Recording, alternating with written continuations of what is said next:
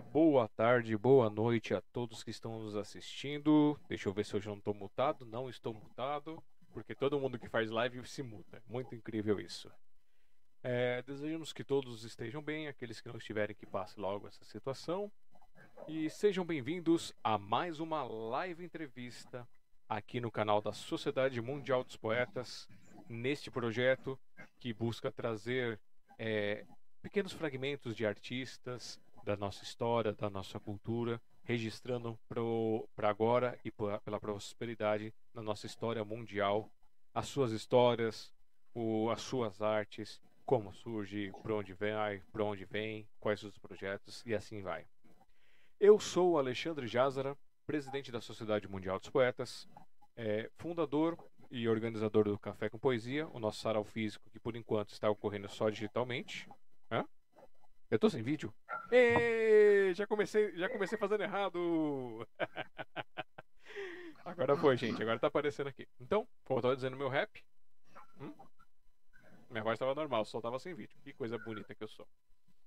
Não, não a pessoa, as artes que eu faço aqui. E como eu estava dizendo para vocês, é, nós criamos esses projetos do Café com Poesia, da Sociedade Mundial dos Poetas e de tantos outros aqui, em prol da cultura, por amor e por loucura.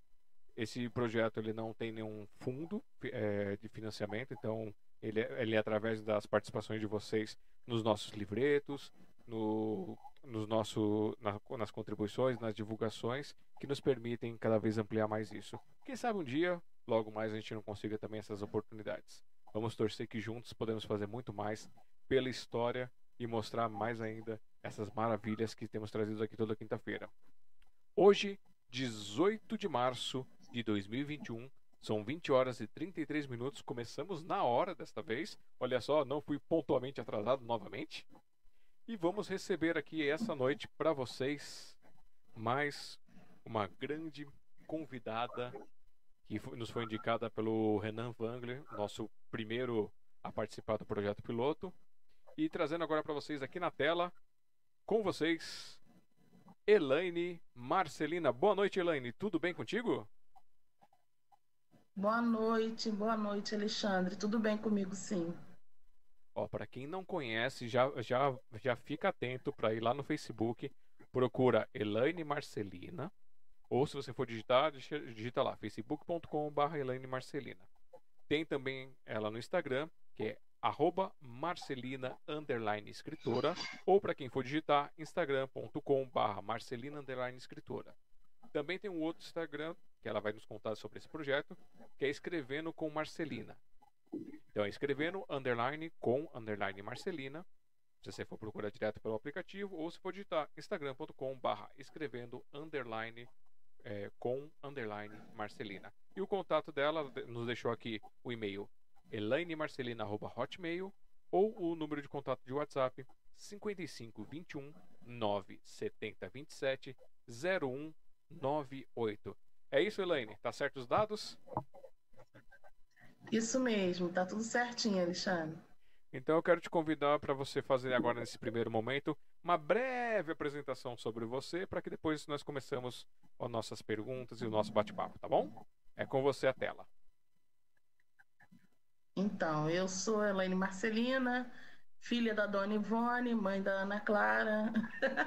sou professora, escritora, tenho alguns livros publicados, alguns infantis. É, sou mestre em história, né? Sou graduada em história. Sou apaixonada pelo que eu faço. É, ministro oficinas de escrita criativa.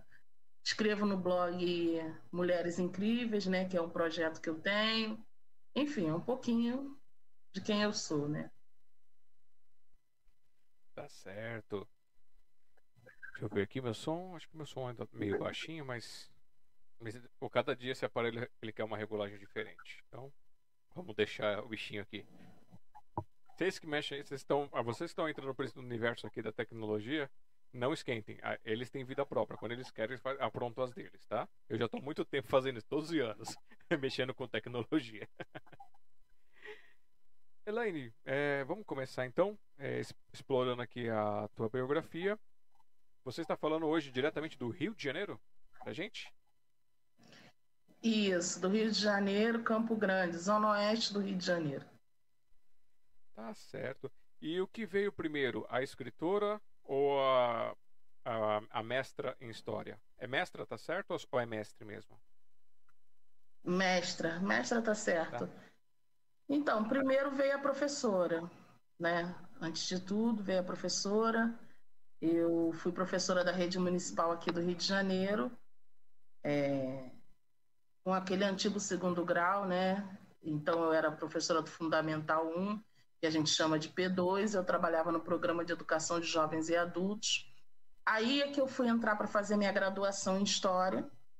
Eu tenho uma outra matrícula na área de saúde, então eu trabalhava 40 horas durante o dia, 22 horas e meia à noite. Não tinha como fazer a faculdade, fui fazer a distância em Niterói, aqui no Rio de Janeiro também, mas é bem distante da zona, zona oeste. E aí eu fiz a graduação de, em História. Como no final da graduação, eu me torno escritora. Quando eu me formei em 2008, eu recebi um convite para escrever um livro. Intitulei esse livro de Mulheres Incríveis. Ele hoje está na terceira edição. E quando eu lancei o livro, me graduei em História no final de 2008, é, o professor me convida para fazer parte do mestrado na mesma faculdade, Universo, lá em Niterói. E aí eu estava até com medo, né? Porque eu fiz uma graduação à distância e tal.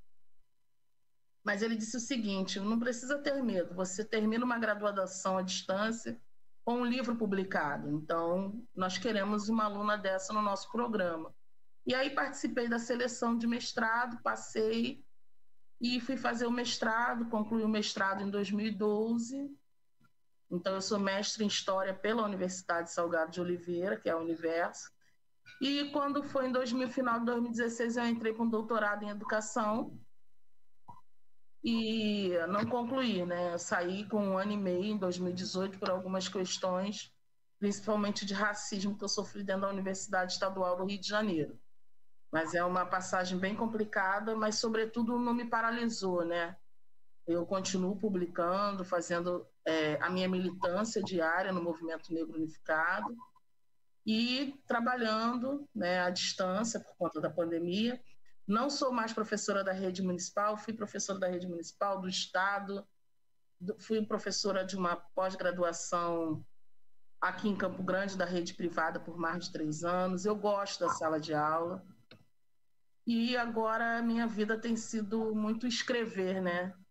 E aí no, no mês que vem sai mais um filhotinho aí, que é o meu décimo livro, que se chama Beata Menina das Águas. E esses seus livros, eles estão só em formato físico ou estão disponíveis também no formato digital? Nenhum deles ainda está em formato digital. É, a maioria deles né, ainda é só em formato físico. Eu estou com um projeto de fazer livro em formato digital, e-book, colocar na Amazon, porque eu tenho uma produção grande, mas a grana para poder estar tá publicando também é bem difícil. Uhum. Então, com essa minha produção, eu eu eu Vou até apresentar aqui, né? Sim. Por exemplo, está na terceira edição. Mulheres Incríveis. Contém 12 depoimentos de mulheres, mais contos, poesias, é, é, prosa, tudo. Esse aqui foi o meu primeiro infantil, de coisas simples da vida. Lançado em 2016, está esgotado. É, esse aqui faz parte da série da Marcelina, que é baseada na minha história de vida, é de 0 a 6 anos. É, eu lancei no final de 2019, a primeira boneca de Marcelina. Aí contém três livros. O primeiro livro de Marcelina e a primeira trança de Marcelina. É para trabalhar a mesma questão da educação antirracista nas salas de aula. Hum, que bacana. É, essa tua atuação que você, que você, essa luta tua é, contra o racismo, essas coisas, ela, ela já acontecia anteriormente, assim, de uma forma como ativista, antes desse episódio da faculdade, ou foi o episódio da faculdade que te deu estalo para você tornar-se mais ativa nessa ação? Não, eu, eu fui dirigente do Movimento Negro Unificado. Desde 16 anos que eu era do movimento de estudante secundarista, com 16 anos. Depois eu fui do movimento sindical, fui dirigente do meu sindicato na área de saúde, que é o, é o Saúde RJ. Eu fui dirigente do Movimento Negro Unificado durante dois anos, aqui do Rio de Janeiro. E hoje, e então o ativismo ele já nasce comigo, né, desde, desde a minha adolescência, digamos assim. E esse episódio que aconteceu só me fortaleceu para a gente entender que a, universidade pública no, no, Brasil é uma representação da Casa Grande dos tempos modernos, que é o que eu digo num conto que eu escrevo em Cadernos Negros 42, que foi para finalista do Prêmio Jabuti, né, na categoria contos ano passado. Não ganhamos, mas só de Cadernos Negros com a história que tem, ser finalista né? Então eu já me sinto contemplada com 40 e poucos coautores ali, uhum. não é, era uma antologia. Então, sobretudo, e, e, isso foi muito significativo, né? Porque é um conto que eu retrato essa história. O título é Anima tem um sonho, né? Porque é para lembrar aquela questão da frase Luther King, eu tenho um sonho e eu vou continuar tendo e eu vou voltar para essa trincheira do doutorado, vou concluir porque Sobretudo, nós negros somos a maioria da, da população dessa sociedade, passamos mais de 300 anos de escravidão, a gente vive um resquício. Então, é super importante a gente estar tá também nesse campo da literatura. E quem sempre escreveu foi uma elite branca, né? Então, às vezes, o meu livro vai estar tá no fundo da livraria, mas isso não significa que eu não vou continuar escrevendo. Eu vou continuar escrevendo, vou continuar produzindo, até que os tempos mudem, até que a gente tenha uma equidade, até que a gente não tenha mais racismo, que a gente tenha uma outra estrutura e um outro formato de sociedade. E esperemos que ela ocorra logo, porque é, é triste saber que esses meios acadêmicos têm isso. É, eu vi recentemente, mas foi em questão de mulheres, né? Eu é, sigo algumas, alguns canais de mulheres cientistas e, e assim, e elas estavam contando que essa parte de doutorado, de mestrado, como elas sofrem por ser só por ser mulher já sofre porque é, os homens que são os que cuidam se acham superiores, né? Isso é uma coisa horrível, né? Por, seja por fator é, físico de ser mulher, seja pelo, pela parte biológica das coisas que acontecem mês a mês com as mulheres, seja o que for, eles acabam sempre criando um, uma pelezinha para fazer isso. Quando não vem além, além de, desse preconceito, vem também a, aquela coisa de querer dar em cima, de querer, de querer sobressair, coisas assim, né? E as pessoas acabam, às vezes, se calando só para conseguir concluir uma coisa e não tem que se calar, tem que realmente mostrar para o mundo que está errada essa situação. E saber que isso, que, que e a gente tem noção realmente que isso é pior conforme você vai, você é, tem, tem a questão da, da cor de pele, quando tem a questão do, da origem da pessoa, de onde, de onde ela está vendo. É, às vezes tem também de, da origem do país, do idioma, da forma de falar. Então nós vivemos, nós somos incentivados né, muito a usar o preconceito como, como coisa forte. Por mais que às vezes você ache errado isso, mas todo mundo fica na sua orelha com aquelas brincadeiras que ainda bem que estão sendo eliminadas da boca do povo, né? Aquela, aquela, ah, é só brincadeira, é só isso, é só aquilo. É, é importante. É, as piadas racistas, né? Sim. Que aí você reforça o racismo com isso, né? É, a gente tem até um, um, caso de uma conhecida nossa que ela é uma senhora super simples, tudo, é negra e negra tá certo? Porque eu fico, eu fico confuso com, com, com o termo, porque tem hora que eu já, já, ouvi gente falando que negro tá errado, que é, que é preto, e gente que fala que não, preto tá errado, é negro, ou é a forma de falar que, que dá ou pejorativo? Não, negra tá corre... negro está correto e preto. Mas deixa eu te explicar é, o, qual é, por que, que tem essa dicotomia na palavra. Quando, no final da década de 70, né, lá para 78, a Lélia Gonzalez, houve um, vai ter o, o movimento negro unificado. Então, é para demarcar essa palavra negro.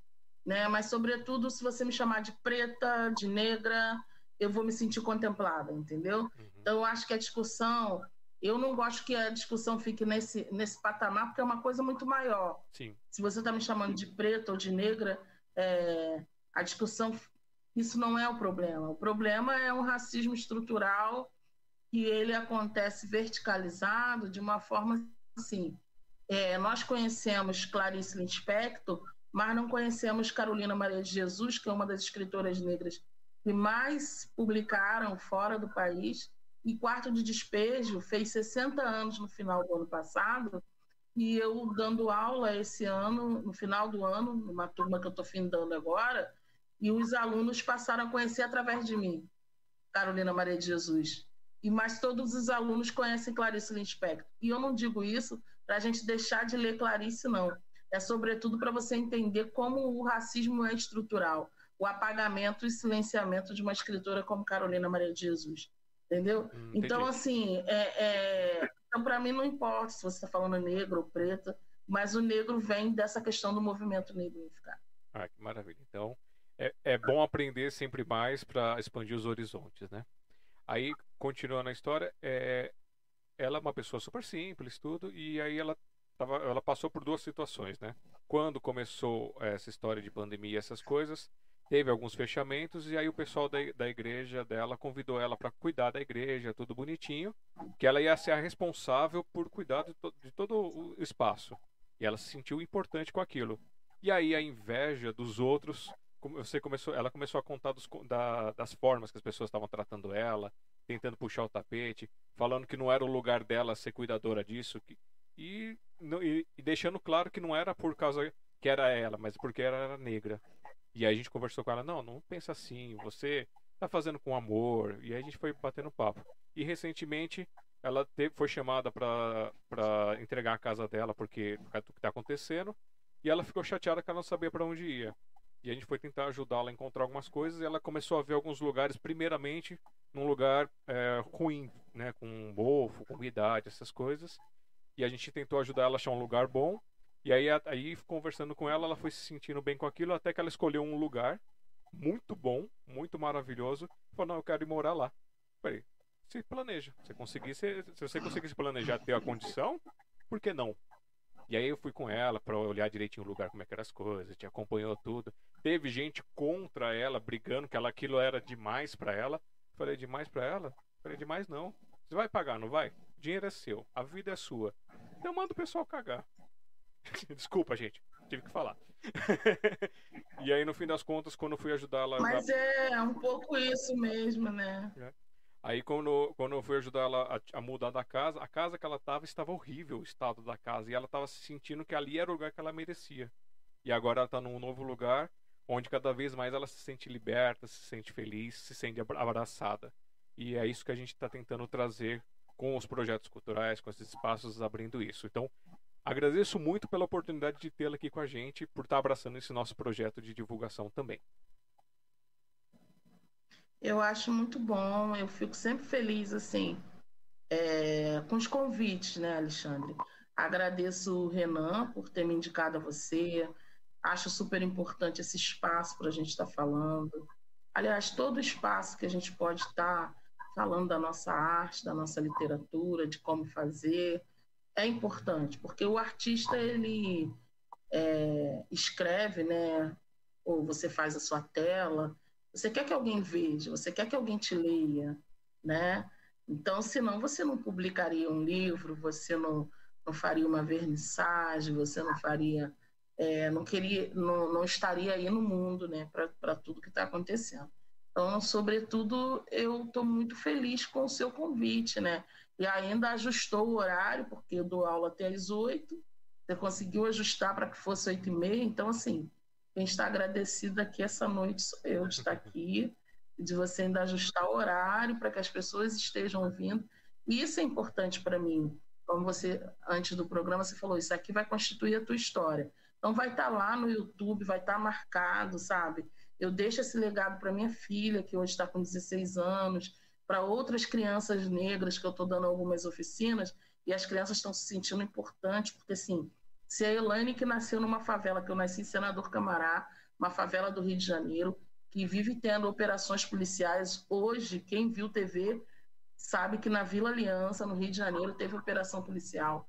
Eu moro dois bairros depois, que eu moro em Campo Grande, então eu fiquei assim apreensiva durante o dia, que a minha família, minha mãe está acamada, minha mãe mora lá, toda a minha família, então eu fico pelo grupo de WhatsApp.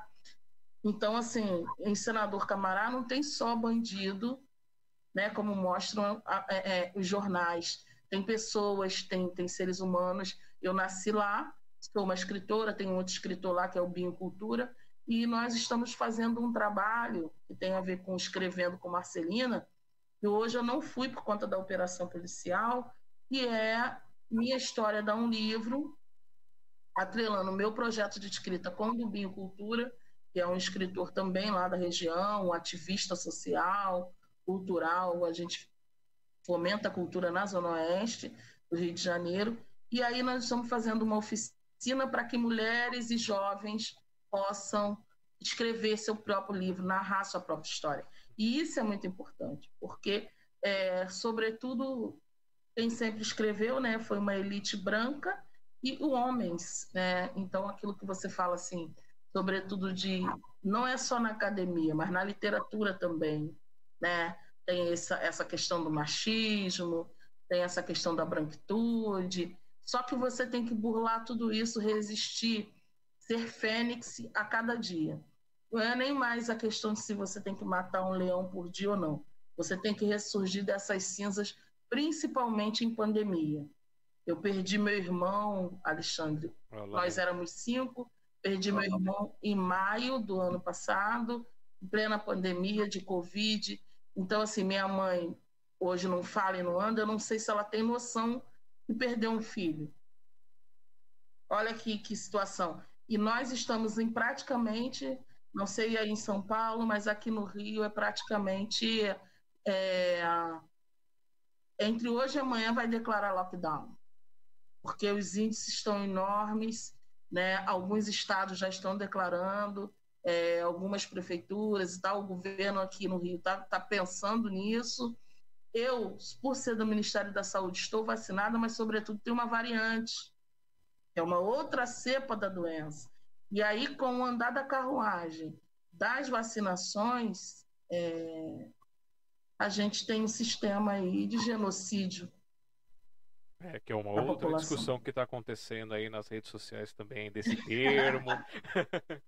não, aqui... E eu não poderia me furtar de falar isso, né? Mas tudo bem, pode falar. Aqui em São Paulo declararam sim um lockdown, mas é, é, é é, é, muito político o negócio que está acontecendo, não está sendo feito de uma forma muito regrada. Até o dia 30 tá uma fase vermelha. É uma coisa que é muito confuso, e aí, aí ficam jogando o pão, ficam jogando o circo pro povo e deixam eles se matarem para esconder a realidade. É, mas olha, mesmo que você não pense nem no pão nem no circo, com o andar da carruagem, hoje são as pessoas de 75 anos. A nova cepa, a variante, pegam crianças e as crianças estão indo à escola, então essas crianças vão morrer. Isso aí independe do governo que tivesse. É urgente a vacinação no Brasil em massa. É, só que infelizmente, se não fosse o que aconteceu recentemente de um discurso de, um, de uma outra pessoa, que vocês sabem quem é, que eu não vou ficar citando nomes que não merecem, é, não teria havido a ação de comprar as vacinas que infelizmente estão para chegar só no final do ano, por causa que a gente entrou numa fila atrasado. Mas assim. Vou... Eu gostei desse discurso que o, o, o Inominável passou até a usar máscara. Eu achei legal.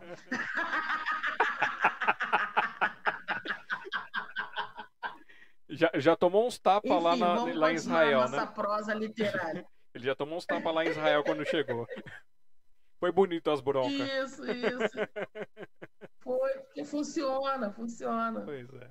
Bom, então vamos dar uma noite pro pessoal que mandou, que mandou olá aqui no chat, no nosso chat. Vocês que estão entrando aqui no youtube.com.br Sociedade Mundial dos Poetas, estão assistindo por aqui, se estiver assistindo em outro lugar, vem para cá para poder mandar mensagem. Pode mandar perguntas, pode mandar recados, pode mandar abraços. E quem mandou pra gente aqui recados, dando boa noite, é o Alan Tássio, do Sarau Amor e Esperança, dando boa noite, Alexandre Marcelina. Mais uma entrevista de sucesso. Obrigado.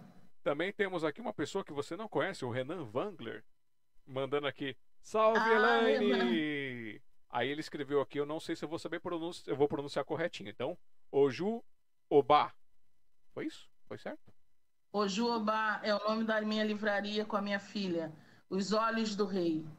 Ojuobá é uma palavra em urubá que significa os olhos do rei. E ele também mandou aqui Motumbá. Motumbá Axé. É uma saudação para as pessoas que são de religiões de matriz africana. Um está saudando o outro, como se eu estivesse falando namastê ou outra coisa. Que maravilha.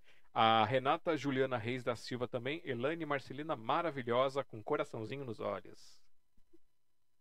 Ah, obrigada, obrigada. A Renata, eu acho que ela é do, do, do coletivo Calundu, né? Eu estou fazendo um trabalho com ela, eu acho que é ela.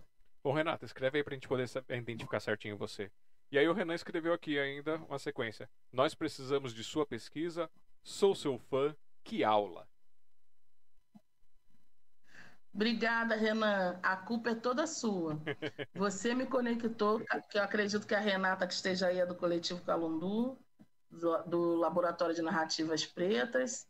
É, aqui com, com o Alexandre, te agradeço imensamente por esse carinho, por esse incentivo em tudo que eu estou fazendo e é uma troca e você sabe que o meu carinho por você é recíproco, é verdadeira e é urgente a gente estar nos lugares. Eu já parabenizei o Alexandre por esse trabalho e se ele precisar eu indico outras pessoas também, porque todos nós precisamos nos colocar no mundo. Isso aí. A Renata disse: "Sou eu mesmo". Ah, obrigada, Renata, pelo carinho, por estar aí assistindo. Trabalho belíssimo também, a Renata e o Felipe, são de Diadema, tem um projeto belíssimo no, no ai meu Deus, no Calundu, que é o coletivo Calundu. E quem está aí ouvindo a gente, sábado tem live do coletivo Calundu.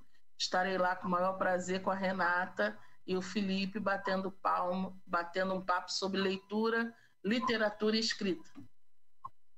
Maravilha. E também, para finalizar aqui a última mensagem do nosso grupo do Café com Poesia, a Dulce Helena mandando boa noite, mandando beijos para todo mundo aqui. Beijo, Dulce. Boa noite, Dulce. Um beijo para ti. E, e aqueles que foram chegando posteriormente, lembrando que quando acabar a live, vocês podem ir lá e arrastar a barrinha pro começo e pegar desde o comecinho esse papo que está prometendo muita história e muito aprendizado hoje para nós. É, eu queria pedir para você, então, você falou que tem um dos livros que ele tem poesias, tem contos, assim. Você pode pegar uma das suas poesias, mostrar para a gente e apresentar? Posso sim. Então, é, estamos no, ainda em março, né, mês da mulher. Para a gente tem muitos significados, a mulher preta, independente do 8 de março, que tem uma história que para algumas mulheres contempla ou não, mas, sobretudo, eu tenho uma, uma, uma, uma situação, Alexandre, de que esse útero sagrado da mulher é que gera homens e mulheres, né? Então, nós mulheres estamos no mundo e precisamos ser saudadas todos os dias. Então, eu trago a poesia Mulher Preta. Mulher preta sou eu. Mulher preta, aquela que me pariu. Mulher preta, aquela que saiu das minhas entranhas. Mulher preta, aquela que me criou. Mulher preta, que resistiu à viagem transatlântica. Mulher preta, aquelas candaces lá e escravas aqui. Mulher preta, aquelas do samba, mulher preta forra, mulher preta quituteira de ganho. Mulher preta, aquela que ganhou ganha vida vendendo a carajé. Mulher preta velha, mulher preta nova, mulher preta linda. Mulher preta, aquela ousada, mulher preta brasileira todas fruto da mãe África. Mulher preta ama de leite, mulher preta mãe de sagrado, mulher preta aquela que tem na tua, na minha, na nossa família. Mulher preta hoje é atriz, escritora, juíza, professora, médica, mestre, ainda doméstica. Mulher preta é essa que vos escreve. Mulher preta que ontem teve sua voz sussurrada, embargada, calada, sufocada, arrancada, e seu corpo surrado, lanhado, chicoteado, sangrando e pedindo clemência. Mulher preta agora tem voz, vez, espaço, dignidade, história, vida, profissão, e tudo isso fazendo a história desse povo brasileiro pois todas nós, mulheres pretas, geramos os filhos e filhas dessa nação chamada Brasil.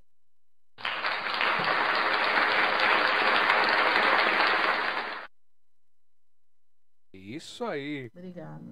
Maravilhas. Que, que fogo acendido na tua voz aí, na tua interpretação. Muito gostoso. Quer mandar mais uma para nós? Mostra a capa do Sim. livro para o pessoal saber qual, qual foi o livro para conferir também. Ó, e podem encomendar na livraria Ojoba, tá? Maravilha. tem livro Mulheres Incríveis para vender. Já tem, é, tem, tem um site da livraria? Eu tenho o site da livraria, mas eu não consigo pegar ele aqui para você. Tá, então depois me manda para pôr na descrição. Eu mando para você pôr na descrição. Ó, a colcha de retalho tecida por elas. Elas tecem sem saber. Elas tecem sabendo. Elas tecem sem querer.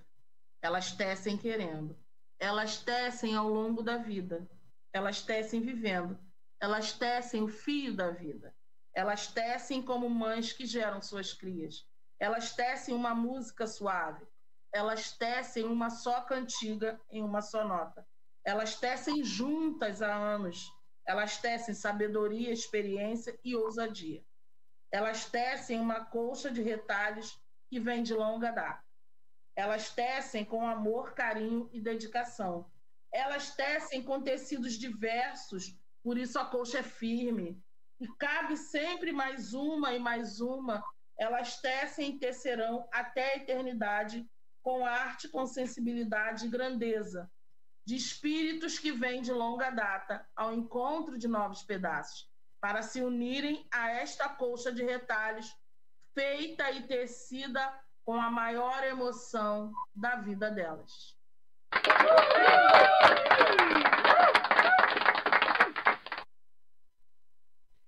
E aí, vocês entrem em contato então com ela. É, aqui no final, depois ela vai me mandar o link. Eu vou colocar na descrição do vídeo. Eu preciso lembrar de pegar os últimos vídeos e colocar na, no primeiro comentário fixado, porque às vezes as pessoas não leem a descrição, mas leem o primeiro comentário. Então, fixar as descrições das pessoas. E, ou então, se vocês não, não forem por aí, por esses caminhos, vão lá no Facebook. Vai lá, facebook.com.br Elaine Marcelina, ou no Instagram, manda lá um direct para ela no arroba Marcelina Escritora para saber como adquirir este livro, esta obra de arte. E no Instagram é Livraria Ojobá, no, no Facebook também tem a página da Livraria Ojobá, aí você consegue os links. Maravilha. É... Como é, você coloca aqui mestra em história, né? É, qual que é, tem uma tem uma agora vai ser uma pergunta muito de ignorância mesmo minha. Você tem uma especialidade nesse, nesse seu mestrado ou é no doutorado que faz especialidade? Então, a minha especialidade no mestrado, eu falei sobre uma mãe de santo, mãe Regina de Bombochê. Então, eu sou especialista né, em religiões de matriz africana, é, em educação antirracista. Então, eu trabalho a história do bisavô da mãe Regina, que foi escravizado, que era Bambocheu Bitcô, chegou no Brasil, em Salvador, em 1840, foi escravizado e compra sua alforria em 1857. E aí, 100 anos depois, em 1957, a mãe Regina sai de Salvador, vem para o Rio de Janeiro, abre seu terreiro, sua casa de santo, e lê Axé e a mim. Aí tem uma página que vocês entrando em contato, ou no blog, www.mulheresincríveis.blogspot.com tem essa história da mãe Regina e tem a minha dissertação que em breve também será publicada. Que bacana. Em formato de livro. Bacana. É, então, deixa eu fazer uma, um, uma pergunta histórica, não sei se está dentro do, da tua área. É, eu não, também não sei se a informação que eu tenho é verdadeira, então vamos aproveitar para perguntar. Segundo o que eu sei, a, os negros americanos eles cantavam, tinham as suas canções que eles faziam quando eles estavam é, em fuga ou quando eles estavam nos lugares para poder ajudar a direcionar o, as pessoas que estavam fugindo do, da escravidão. Ele, através das canções eles faziam isso. Isso, isso procede? Isso não procede? Então, é, essa não. Embora eu seja historiadora, né? É, a história é uma coisa bem engraçada, Alexandre, porque você está falando desde a história da humanidade até agora. E quando a gente se torna especialista numa área, então minha área é religiosidade, religião. E essa questão eu não posso responder. Tá. O que eu posso te dizer é o seguinte: no tráfico de África para o Brasil, está em diáspora, né? E isso foi acontecendo no mundo todo. E aqui o tráfico vem, é, no primeiro momento, são as, é, oriundos de Angola, né? Que são os bantos, vem para o Rio de Janeiro, Recife e Salvador. E aí essas cantigas que possam, é, que você possa saber, são é aquilo que eles aprenderam nas tribos, que são as línguas. Por exemplo, quem vem de Angola está falando banto. O Juobá é uma palavra em Yorubá. Os Yorubás chegam no final do tráfico. O tráfico começa no século XV e vai até é, meados do século XIX, certo? Então, é, em 1850, tem a Lei Eusébio de Queiroz, que proíbe o tráfico de escravos, escravizados para o Brasil, mas até 1856 isso acontece aqui no Brasil clandestinamente. E aí, Bamboche chega 10 anos antes dessa lei Eusébio de Queiroz, que é 1840, e lá na Bahia já está tendo várias revoltas, revolta dos malês. Uhum. E aí, de 1831 a 35, na Bahia, existe uma lei para que não entre escravo liberto, justamente para evitar esses conflitos todos, porque não foi fácil, não era uma submissão né? E muitos deles, na, na, na, travessia, dentro do navio, do tumbeiro, eles pulavam no mar, que é a grande calunga, que é o mar. Então eles pulavam, eles não queriam chegar, não queriam, e eles vinham amarrados. E você perceber que quando chegavam, pelo menos aqui no porto, no mercado de escravos no Rio de Janeiro, que é o Cais do Valongo, uma região hoje conhecida como Pequena África, essa região quando chegava, tem um termo chamado preto novo, não sei se você já ouviu falar. É preto novo no mercado de escravos, ele ainda não foi batizado. O maior crime dentre todos é a língua e a cultura. Porque ele tem que ser batizado em. É, tem que ser batizado em outra religiosidade, né, que é a católica, que é a dominante, que é a escravagista, e, sobretudo, ele não pode mais cultuar aquilo que ele tem de tradição africana. Uhum. Então, sobre. E aí, quando você está nessa região aqui no Rio de Janeiro, quem vier aqui, principalmente na rua Pedro Ernesto, ou você for ali no, no Cais do Valongo, onde era o mercado de escravos, você vai ver ossos, Alexandre. Ossos de criança misturado com xícara, com qualquer outra coisa, porque era tido como coisa. Nossa. Então, esses cânticos que você está falando provavelmente devem ter existido mas eu não sou especialista desta parte. Certo. E a gente, quando é especialista, ou quando você, você tem que ter muito cuidado para falar, porque a pesquisa vai cada vez mais afunilando. Uhum. Por exemplo, quando eu entrei no doutorado, eu entrei para falar de ancestralidade, porque Bambocheu Bitcoa, pela, pela importância religiosa dele, ele se torna um ancestral, saudado em rituais de Ipadê, rituais dessa família de axé, que é de nação Queto, que são os, as, os africanos que estão vindo da. São os iorubás que chegam no final do tráfico, como ele chegou. E quem está chegando no século XV são os bantos. E nós temos, que, que é a nação Angola. Então, eles vão falar banto. O Gês vai falar outra linguagem. Então, é, que são que fala fon. É, e aí, até nessa nomenclatura, se eu vou falar para você, orixá, é, é em Yorubá, é, Kisse, você está falando em Banto, e Vodum, se eu estiver falando em Jeje. Perceba que a África é um continente com vários países. Sim. E em cada país de África tem vários dialetos.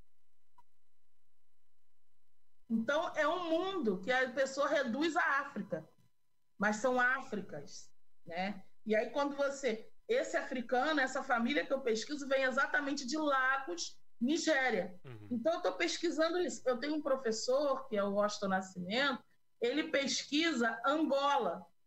Então, aqui na livraria tem vários livros sobre Luanda, Angola, uma relação até que ele faz como de Luanda, como parece com Salvador, essa coisa. Ele faz esse encontro. Mas isso, aí se eu for perguntar para ele sobre Nigéria, ele não vai falar. Certo. É o cuidado que a gente tem aqui. Né? Então, essa pergunta que você me fez, eu não posso lhe responder. Mas, sobretudo, acredito que sejam cânticos entoando ou orixá em, em Yorubá, ou em Kisse em Banto, ou Vodun. Não, correto. É, a gente tem que falar o que a gente tem propriedade. O que a gente não tem é, é, muito mais bonito falar não sei e esperar que alguém possa trazer essa informação. Se alguém quiser mandar essa informação posteriormente uhum. também, tem os nossos links, nossos canais. Eu vou adorar saber. Como aconteceu na live passada com o Humberto Sagal, que está aqui dando boa noite, ele veio, fez questão de vir assistir a tua live também. A gente estava falando sobre o Japão e aí eu fui perguntar para ele se ele sabia a história da bandeira japonesa. Ele falou: "Não sei, vou fazer dever de casa". Aí ele foi depois da live me trouxe a informação e é uma história bem legal. São dois tipos de bandeira, quando voltou essas coisas. Então é, é, é bom sempre a gente ter essas portas abertas. Bom, é isso. Eu acho que é isso. Uhum. É, agora eu vou fazer uma outra pergunta, então, de, de conhecimento limitado que eu tenho nesse momento eu, para mim, questão de religiões é, africanas que estão no Brasil, é, seria Candom, Candomblé e Umbanda. Só, eu só sei esses dois. É só isso mesmo ou há mais variações? Então, aí existe assim, no, na minha dissertação de mestrado, tem um capítulo que eu falo da Umbanda. A Umbanda, ela, ela vai nascer é, com três códigos religiosos. E aí eu penso que tem a ver com a tríade de formação da sociedade brasileira. A, qual é a tríade de formação da nossa sociedade? Indígenas que aqui estavam, é, negros que foram traficados, escravizados no Brasil, trazidos forçadamente, né, no tráfico de escravos para o Brasil, e brancos, portugueses, colonizadores. Essa é a tríade. Depois vai abrir os portos por outros motivos e vão entrar outros povos. Mas nessa tríade você vai perceber a religiosidade. Para te responder, né? Caboclo é o indígena que vai ter essa, essa questão. O africano, ele vai, é, como eu te falei, ele está vindo de várias regiões. Para você ter uma noção, candomblé é uma palavra de origem banto, que se refere aos primeiros africanos que chegaram no Brasil, lá no século XV, mas é nomenclatura dos últimos que chegam no tráfico, que são os orubais. E aí você vai ter candomblé de origem banto, que é o candomblé Angola, vai ter candomblé de origem jeje, que vai falar vodum, vai ter candomblé de origem de nação queto, que são os yorubais, que é o que eu estudo. Certo. Nesse meio todo eu estudo candomblé de nação queto, os yorubais certo? Uhum. E a Umbanda, quais os códigos religiosos? É, a história da Umbanda é para legitimar uma religião brasileira. Porque quando eles estão chegando, estão sendo batizados, vai ter uma questão do sincretismo, que isso vai ser rebatido por outros pela historiografia. Mas, sobretudo, alguns deles, quando professam a fé católica, ele vai ter o São Jorge como Ogum, Santa Bárbara como Inhaçã. Muitas pessoas vão criticar isso, mas isso vai acontecer. E, sobretudo, ainda vai acontecer além. Alguns vão continuar cultuando algum e vão passar a ter fé também em São Jorge, separadamente. Outros não. Vão botar a imagem de Santa Bárbara, que é na Umbanda, você tem as imagens. E no Candomblé você não tem imagem. Então, o que, que acontece? É, a pessoa reduz a Umbanda em Candomblé, ou então reduz a macumbeiro, hum. que macumba é um instrumento. Sim na verdade, macumba é um instrumento. Né? E aí, é, nesses três códigos religiosos, surge um caboclo, que é de origem indígena, dentro de um centro kardecista, e aí você vai ver essa origem aqui de portugueses, e que diz que está nascendo uma nova religião, que é a Umbanda. Que nó! E aí se legitima. É, é dessa forma que nasce a Umbanda. E aí a Umbanda tem orixás. Vai, você vai ver em algumas casas de Umbanda, no, no Gongá, que a gente chama de Gongá, Você vai ver Santa Bárbara, vai ver Iemanjá, é, na figura da Nossa Senhora dos Pescadores, e aí você vai ver Jesus Cristo, que é Oxalá. Isso tudo você vai ver na Umbanda e você não vai encontrar isso no Candomblé. Ah. Imagens. Que é, é... Não, não sei se o paralelo pode ser mais ou menos, assim, só, só na questão das imagens, né? É mais ou menos assim, o, os, os católicos que têm as imagens, os umbandas têm, têm as imagens e os evangélicos que, que acabam usando né, a, a, ideia do evangelho como uma marca, eles não têm imagens. É, aí seria o candomblé, seria mais ou menos então, porcamente aí isso. o evangélico não, não dá para fazer nessa linha não de dá. raciocínio, que é complicado. Uhum. E, por exemplo, os evangélicos também, quando eu dou aula, os alunos ficam meio empolvorosos. Porque a gente tem muito aluno evangélico ou protestante, como chama. E aí eu não falei da tríade? Sim. Índios, negros e brancos. Os portugueses trazem a religião católica. Mas dentro da história, a Igreja Católica, na Idade Média, perde a hegemonia por conta de Martinho Lutero, é, e aí o alto clero da igreja vai contrapor, porque diz que fiel para chegar a Deus tem que falar, tem que ler, e o alto clero diz que não. Aí tem esse racha lá na Idade Média, que você vai perceber aqui com os portugueses, a religião protestante e o catolicismo. É bem complexo é, é, essa parte né, de religiosidade. É bem complexo, aí você tem que convidar os, os antropólogos para conversa. E eu com, dialogo muito com Roberto da Mata, que ele tem um livro chamado O que faz do Brasil Brasil. Nossa. Quem estiver querendo entender melhor isso que eu estou falando aqui, vai ler Roberto da Mata e vai entender o que é o povo brasileiro, porque a antropologia, sobretudo, ela está estudando o jeito de ser do brasileiro que é isso, que é essa dúvida. E aí, no Brasil, até o agnóstico faz o sinal da cruz. Sim. Porque ele aprendeu isso com alguém. é isso. É, basicamente. E aí, quem vai explicar isso é o Roberto D'Amato. Basicamente, eu posso dizer assim que todo mundo nasce aprendendo sobre o catolicismo, né? Que é a grande base, assim. E aí depois com o tempo. É a religião dominante, na verdade. E aí, com o tempo, conforme. A gente tem um Estado laico. Ó, a gente tem uhum. um Estado laico Sim. na Constituição. Mas você vai em qualquer prédio público e você tem uma imagem de Cristo. Então não é laico. Que aí teria que ter um tamborzinho, teria que ter tudo lá. Porque laico você. A laicidade diz que você pode falar de todo, você é livre. Se você é livre, você não tem. Mas aí nós sabemos que nós somos colonizados. Então, a necessidade de decolonização está aí. É, aí, aí o pessoal usa a ideia do laico para arrancar todos os símbolos. Em vez de abrir a pluralidade, é melhor arrancar tudo, porque se for abrir, aí vai dar equidade para as pessoas, né? Então, mas aí por isso que nós temos uma lei que faz 18 anos, que fez 18 anos, que é a Lei 10.639 de 2003, que versa sobre a cultura, o ensino da cultura e história africana nas salas de aulas. E depois ela vai, vai ser complementada com a 11.645 de 2005, que você inclui os indígenas, porque nós, sobretudo, precisamos saber a nossa história.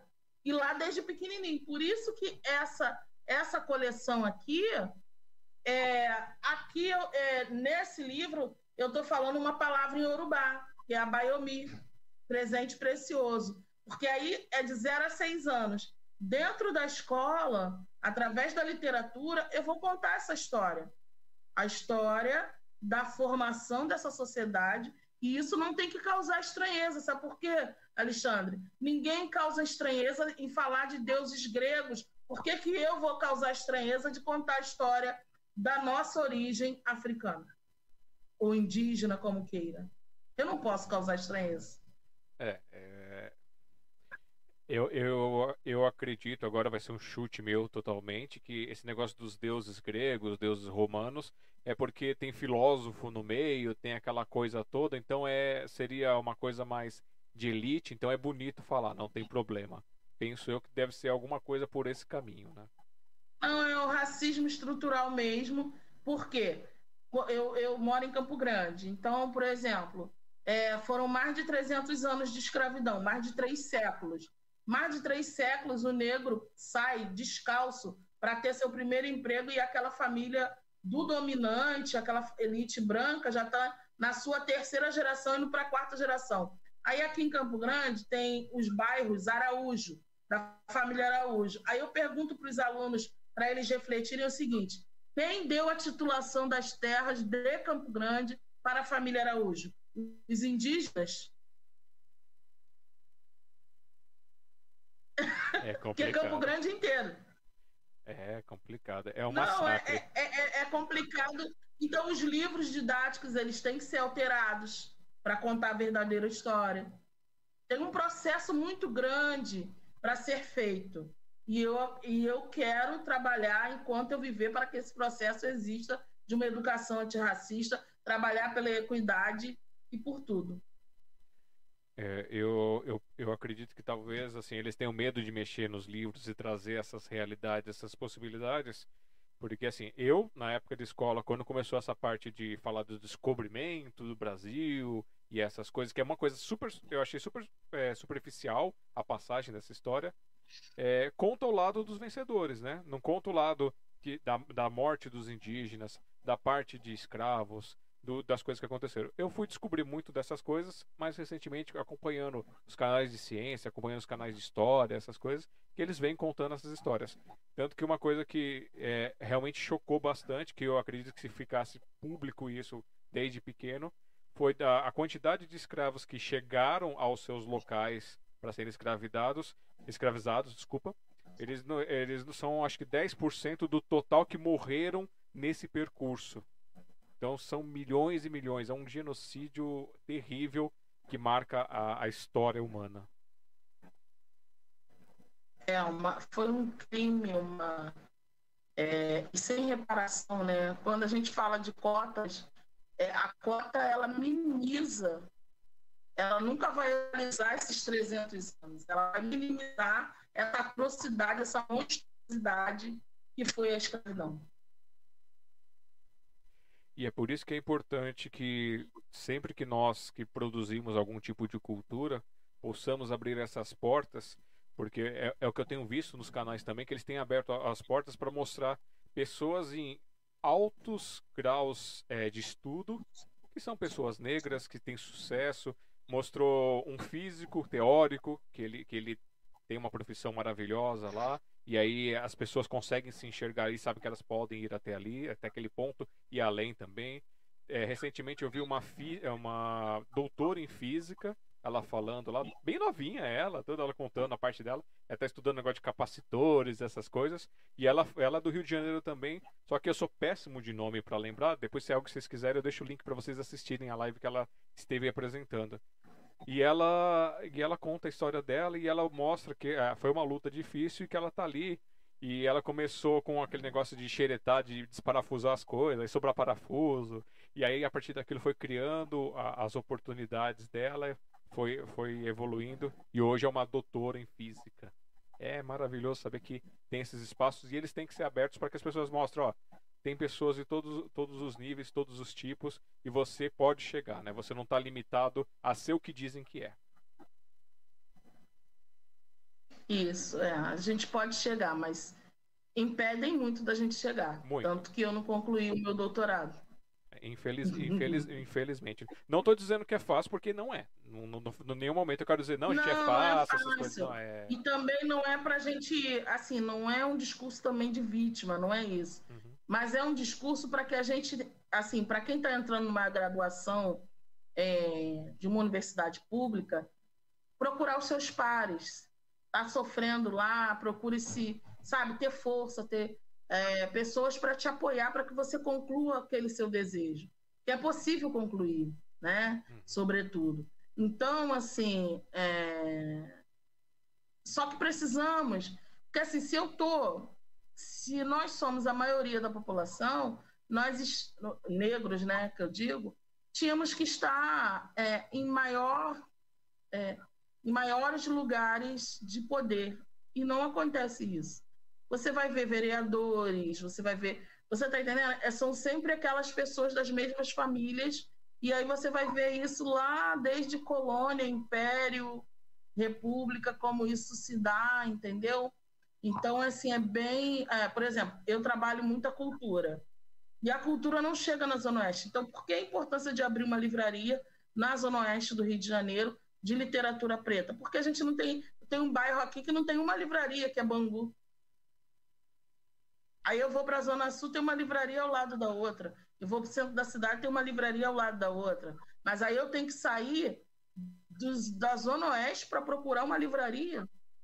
Aqui de onde eu estou falando é uma biblioteca comunitária. Uhum. Eu fazia isso na minha outra casa, eu rebatizei essa biblioteca de Biblioteca Beatriz Moreira Costa, Mãe Beata de Manjá, e a inauguração vai ser dia 27 de março.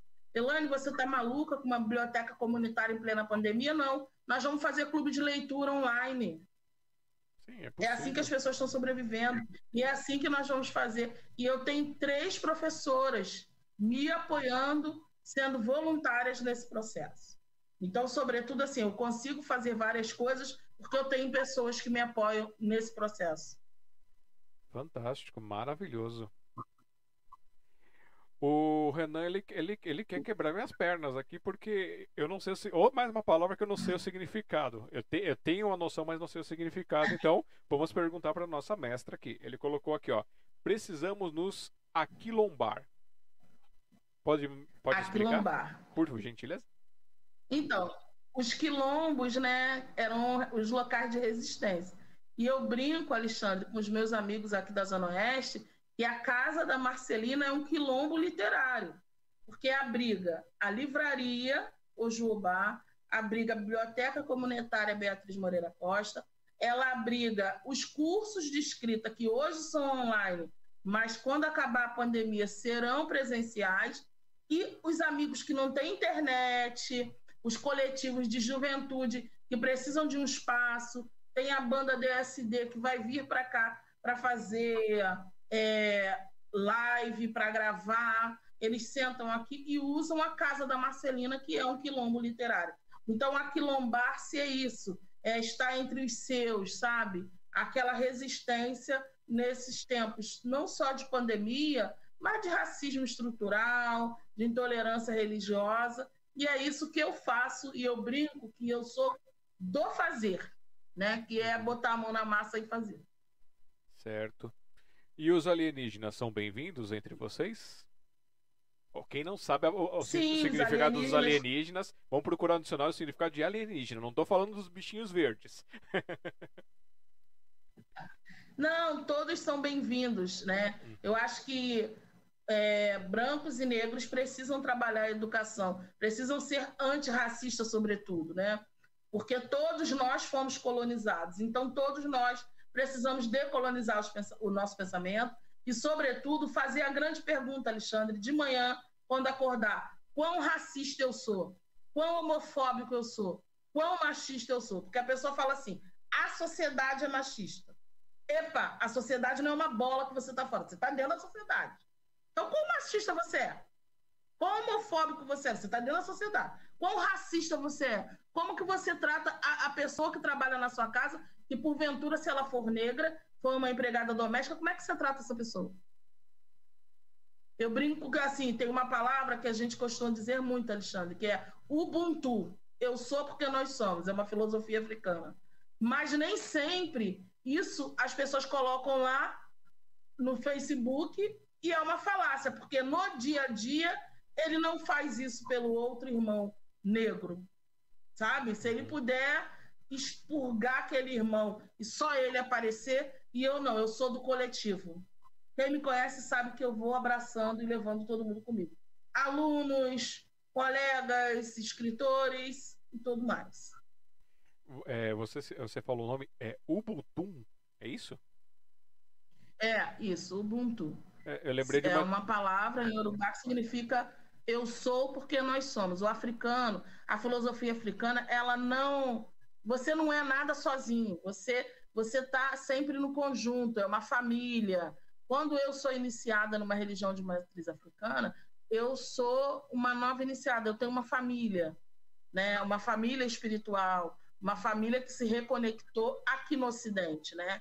Uhum. Então, por isso que passamos por várias, várias, é, como é que eu vou te dizer?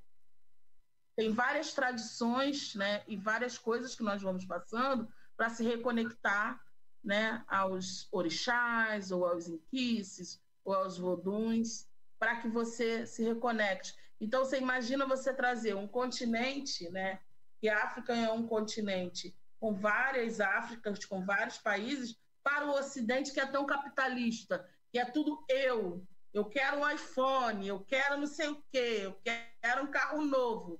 E como é que o compartilhar fica nesse tudo no eu? Porque se você está em África e vivendo uma filosofia africana, somos nós, não tem o eu. É um caminho só. Sim. É, é legal porque assim, é, você, eu sou da área de desenvolvimento web, né? E aí tenho contato com tecnologia toda e tem o, o Linux e uma das distribuições que teve do Linux te, recebeu esse nome. Eu, eu, teve uma, uma, distribuição que recebeu o, o nome de Curumim para homenagear a, a, os, os, indígenas e aí tem, teve essa outra distribuição que recebeu o nome de Ubuntu, que foi uma das que teve bastante sucesso, essas coisas assim. E é legal saber isso porque o pessoal faz, põe os nomes, mas para chegar para a gente é, a origem, por que aquele nome, às vezes o pessoal nem se preocupa por quê. E é legal saber que tem um motivo, que é uma homenagem também. Fico feliz que uma coisa do meu universo assim tem um, agora tem um novo significado para mim. Verdade. E você pode jogar lá no Google que você vai saber mais sobre. Porque a filosofia africana, sobretudo, é muito bonita. São... Tem muitos itãs que são contos, né? explicando tudo. Então, assim, é, é, é muito bonito, é muito importante conhecer. Certo. O, registrando aqui, o Renan colocou que são é, a África são 54 países no território africano. Isso aí. E cada país fala vários dialetos. Não se fala uma língua só. Essa família que eu pesquiso da Nigéria, principalmente, eles falam Yorubá, inglês e quando vieram para cá atrelaram português. Então falavam três idiomas. E a gente mal fala um direito. Que vergonha. É, ontem eu te, teve um escritor aqui em casa de Guiné-Bissau que ele fala crioulo, português e francês. E fala pouco inglês, mas fala também. Olha só. Pois é, né? Quem será que são sem cultura? Não sei, não sei. Vamos a dar... humanidade vem da África, né? Pois é. Mas ninguém quer falar sobre isso. Isso porque até no genoma, na, na parte de rastreamento do genoma, essas coisas, é provado isso, essa origem, essas divisões todas. Mas é bom esconder, né? Por que, que eu vou, vou mostrar um negócio desse? Tô rindo aqui, gente, mas é, é uma risadinha sem graça, tá? Não, não é uma risada de. É uma risada irônica, vamos dizer assim. Vamos dar mais um oi pro pessoal do nosso chat aqui. Deixa eu ver o que o pessoal escreveu aqui, ó. O Alan Tássio, falando sobre o seu livro, né? Sobre os dois poemas que você nos apresentou. Escreve aqui, ó. Muito bom o livro. O Humberto Sagawa tinha dado boa noite, esqueci de ler. A Dulce Helena escreveu aqui: Parabéns, mulher preta. E a palminhas. É, o Alan Tássio é, integrou aqui também. Colocou muito talento. É, o, o, o Alan é uma figura maravilhosa. Ele, ele se empolga, ele manda aqui pra gente. Ele, ele é bem feliz com isso. Deixa eu ver o que mais teve aqui. Aí teve uma conversa entre eles ali dando boa noite. A Hélida Souza Cardoso, a nossa cantora do Café com Poesia também, dando boa noite para nós aqui, mandando uns beijos. Deixa eu ver quem mais. Obrigada. Quem tem mais por aqui? A Rose, da, do Poesias da Rose, Amor pela Vida. Também tem uma história fantástica aí de, de superação pessoal por causa das suas doenças, essas coisas. A gente está fazendo a edição do livro dela aqui. Eu estava lendo a biografia enquanto estava editorando. Fantástico, vocês vão adorar o, o, livro dela. Logo mais ele sai. E deixa eu ver o que tem mais aqui. É... Aí o, o, Renan tinha colocado, depois daquela frase do Aquilombar, colocou, principalmente em ambientes hostis. Então é importante realmente se reunir com aqueles que são seus, né? Isso. Aí o Renan colocou aqui, ó. Fala de cadernos negros, é, Quilom, Quilombe hoje e o prêmio Jabuti. O prêmio Jabuti ela falou no comecinho aqui pra gente, um pouquinho. É, Cadernos Negros 42, né? Que eu tenho a felicidade de fazer parte com o conto. Cada ano, Cadernos Negros. Um ano é conto, outro ano é poesia. Esse ano, 43, é poesia. Eu tenho a honra de estar eu, o Renan, fomos selecionados, é uma seleção bem séria, passa por uma banca. E o 42, que foi do ano passado, significam 42 anos, tá? No caso, esse ano, 43 anos de uma militância do Movimento Negro de São Paulo, que cria cadernos negros baseados nos cadernos lá de Carolina Maria de Jesus. E aí, 42 anos depois, um dos maiores prêmios de literatura indica cadernos negros, né, com mais de 39 autores, para o prêmio Jabuti na categoria contos. Então, só de ser finalista do Jabuti, isso aí eu chorei muito, né? Não levamos. E os que ganharam foram maravilhosos. Mas significa, assim, que as coisas estão mudando e só no 42, Elaine, mas ainda assim olharam, né, para essa produção que é tão séria, é uma seleção, não basta você mandar o seu conto, Alexandre, você tem que mandar o seu conto, ele passa por uma banca, né? Se ele não tiver bom, você nem paga o restante das cotas, você não faz. Então, assim, por exemplo, esse ano é poesia. Eu fiquei muito tempo sem com medo de mandar poesia. Será que vai passar? E aí tem duas poesias minhas que saem em Cadernos Negros 43. Então, isso para o autor é muito importante. Existem muitas antologias, eu gosto de todas as que eu participo, mas, sobretudo, Cadernos Negros é, é um marco para nós do movimento negro, ou homens e mulheres negras que ainda não estejam nessa militância do movimento negro unificado, ou do negro, ou de outro movimento, mas Conceição Evaristo, que é uma referência para todos nós, ganha o prêmio Jabuti em 2015 com o livro Olhos d'Água.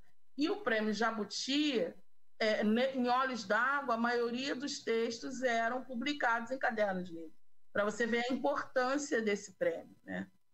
É uma porta e que abre 2015 outras. Né? foi o ano. É, e isso, e Conceição é referência para gente. Um dos idealizadores de Cadernos Negros, que é o Cut Silva, é referência para todos nós. Professor de literatura e escritor é, Esmeralda Ribeiro e Márcio Barbosa, que hoje são os organizadores, são referências para nós na escrita, na militância e na organização de cadernos negros. E aqui quem está te dando boa noite também, que eu vi, apareceu aqui no, no chat para a gente faz um pouquinho tempo, o Bruno Black, dizendo Marcelina é meu amor. Oi! Bruno, querido, Bruno é um grande escritor aqui da Zona Oeste movimento cultural, Chechelento da Peri, é um grande fazedor de cultura da Zona Oeste do Rio de Janeiro. Salve, Bruno! Que bom de saber que você está por aí. E nós temos o privilégio de conhecê-lo pessoalmente. Ele veio até o Café com Poesia aqui em São Paulo, é, mandando dizendo que ama, ama todos nós aqui de São Paulo. Nós também amamos você. Quando tudo estiver normal, esperamos que possa vir aqui prestigiar com essas artes maravilhosas que você faz. Ele também já passou por aqui na nossa live entrevista, contando um pouquinho da sua história. E, está lá é, mostrando sempre as coisas no Instagram, não, tá sempre aí agindo, tá sempre fazendo alguma coisa, sempre com as perguntas com será que vai acontecer?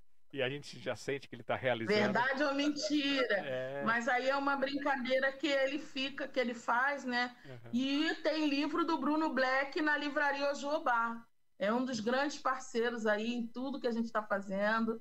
Ele cedeu os livros dele de forma consignada e vocês podem comprar com o Bruno e podem comprar também na livraria Ojobá. Que maravilha! E ele colocou aqui o, o, bordão dele, né? Se tem um dom, se, se tens um dom, se tens um dom, seja. Seja. e esse é um bordão maravilhoso, né? É, também temos aqui te dando parabéns pelas ações, a Lígia Silva Silva. Ah, obrigada, Lígia, obrigada. E a Renata Júlia Reis da Silva. As coisas estão mudando sim, mas devagar. Precisamos ser resilientes. Sonho quando não vamos precisar mais resistir para existir. É verdade, Renata. estamos aí na luta, na militância diária, cotidiana. Né? E assim, é, agora eu vou, vou te perguntar, de, desses teus livros infantis, você poderia dar pra gente só aquela palhinha da primeira e segunda página para o pessoal ter aquele gostinho de cada um e a gente apresentar aqui e mostrar para dar o gostinho? Então, é, dar uma lidazinha? É, só, só aquele gostinho. Ou pegar um trecho que você acha que vai ser legal, só para poder dar o gostinho no nosso, nossos então, assistentes. Aqui, desse primeiro, né? Hoje pela manhã acordei cedinho e fiz o café. Lembrei-me da minha mãe. Mamãe faz café para mim todos os dias, menos nos fins de semana. Aos sábados e domingo ela descansa e sempre acorda um pouco mais tarde. Aí está a ilustração né, da Gleiciane, se dá para vocês verem. E aí lá no finalzinho, é, vem aquela questão assim: estamos lá no dia seguinte, nós duas, no mesmo ritual. O café e a conversa pela manhã, vida com amor, num simples gesto matinal. Que esse livro fala do café da manhã, de conversa de mãe e filha. Maravilha. E... Que é um texto que eu fiz para minha mãe. Oi, fala. É, é, pelo que você leu, ele dá uma sensação assim, daquele amor fraternal, daquele amor de casa, assim. Né? Isso porque ele nasce de um texto que tem no Mulheres Incríveis chamado As Coisas Simples da Vida, que é um texto que eu fiz para minha mãe. A primeira boneca de Marcelina, que é uma Bayomi, a mãe tá dando, tá vendo? A boneca para ela. A boneca tá na família. A avó da Marcelina veio da Nigéria. Aí vem, Marcelina gosta muito de brincar. A mãe lhe dá uma boneca. A Bayomi aquela que traz alegria. Essas bonequinhas de tecido, de pano. Aí fala, Yorubá é um povo da Nigéria, país africano onde nasceu a avó de Marcelina. E essa foi a primeira boneca de Marcelina e é uma lição de família, né? De ancestralidade, três gerações, a avó, a mãe a filha, entendeu? Isso que versa esse livro. Aqui, o primeiro livro de Marcelina, eu estou falando de quando eu ganhei meu primeiro livro na escola. E eu sempre estudei em escola pública, né? Então, aqui, a alegria da Marcelina de ganhar o livro na escola. E quando ela lê o livro, ó, esse foi o primeiro livro de Marcelina, ela gosta muito de ler. Marcelina leu o livro e sonhou com a história. Ela se imaginou uma princesa. E aí, isso aqui, para as meninas negras, é muito significativo, porque quando a minha filha, que hoje tem 16, ela tinha 4 anos, ela chegou à casa e disse assim: Mãe, eu quero ser Branca de Neve. Falei: Não, você é uma negra linda, você não precisa ser Branca de Neve. Mas por que, que minha filha, aos 4 anos, queria ser Branca de Neve? Porque, sobretudo, só contavam histórias de princesas brancas. Os livros só versavam sobre isso. Então, ela queria ser uma princesa e ela só via Princesa Branca. Então, não só no meu livro, mas em outros de outros autores, você vai ver princesas negras, né? Nesse aqui, a primeira trança de Marcelina, que é uma coisa muito importante, que é o cabelo. O cabelo sempre foi dito para a gente que o cabelo era ruim, ele não fez mal para ninguém. O cabelo é duro, é mentira, porque ele é macio, sabe? Mas isso tudo é uma desconstrução e aí a, Marce... a mãe da Marcelina faz trança nela para ela ir à escola. Todas as amigas, essa é a cena que eu mais gosto, que todas as amigas da Marcelina querem trança. E a mãe trança todas elas, brancas, negras, porque todas elas ficam felizes hum. e querem ir à festa da escola de trança. Então, de uma forma sutil, que é um livro de 0 a 6, eu estou falando de educação antirracista. E a gente consegue trabalhar isso com as crianças.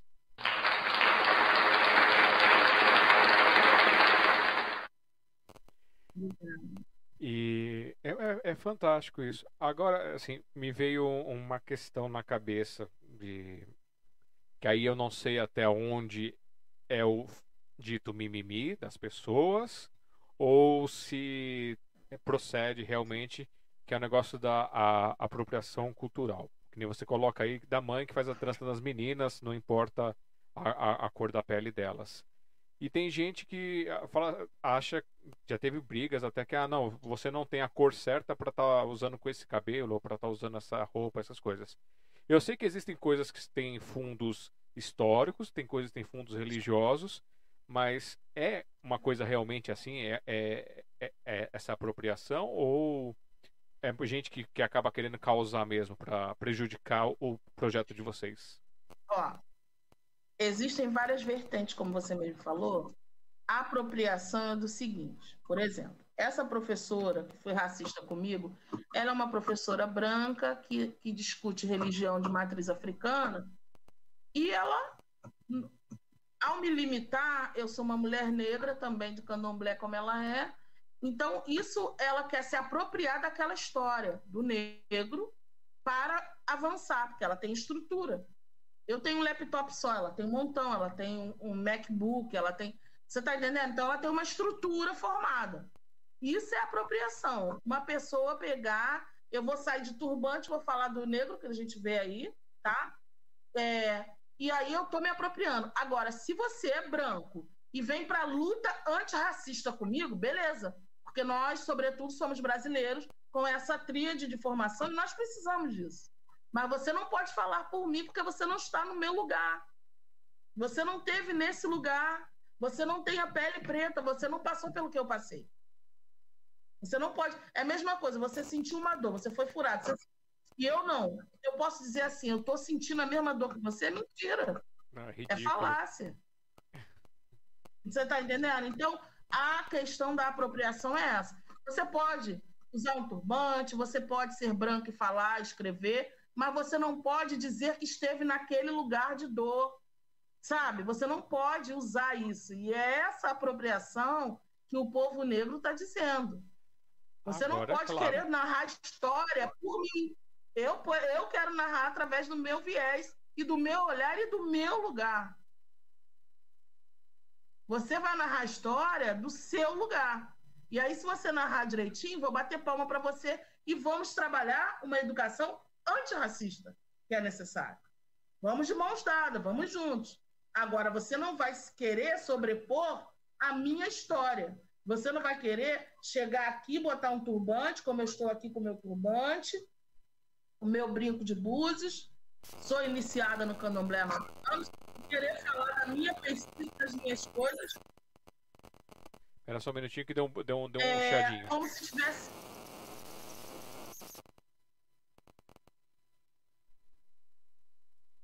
Desculpa, acho que agora resolveu. Então, Como vou... se você tivesse vivido o que eu vivi. Hum. Não dá. Aí, aí é apropriação. Agora, se você fala do teu lugar, do teu viés, beleza. Vamos embora trabalhar a educação antirracista, a luta antirracista, porque isso é necessário para todo mundo, para uma sociedade justa e igualitária. Maravilha. Agora sim, realmente a palavra faz todo sentido, tem um significado, tem uma base, tem alguém explicando, não uma coisa só jogada ou noticiada. Então, para você.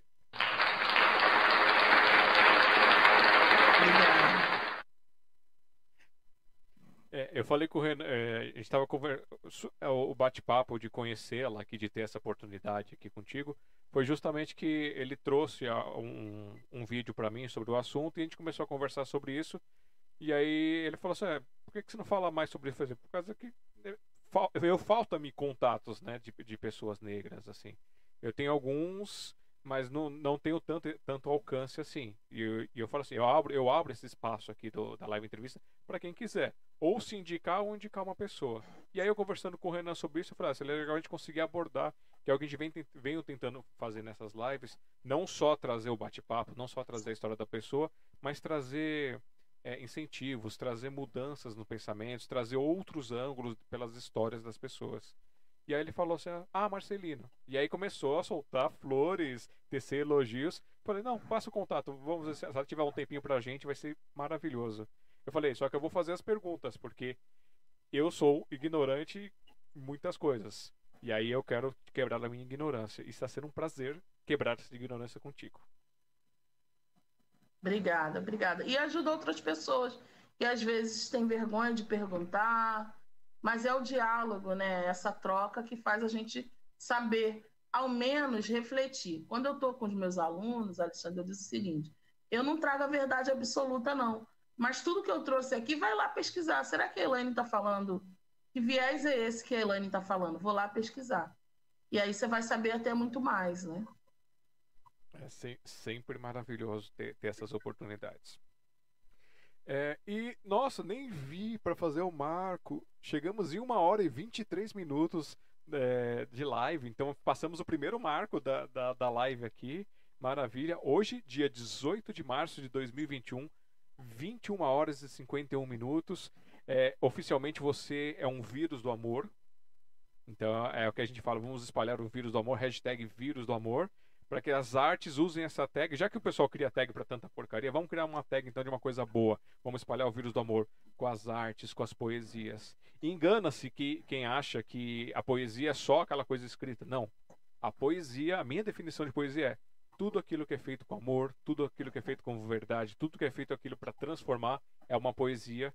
E hoje temos mais uma poesia em forma de pessoa, em forma de mestra, em forma de ativista aqui participando com a gente, compartilhando fragmentos da sua história.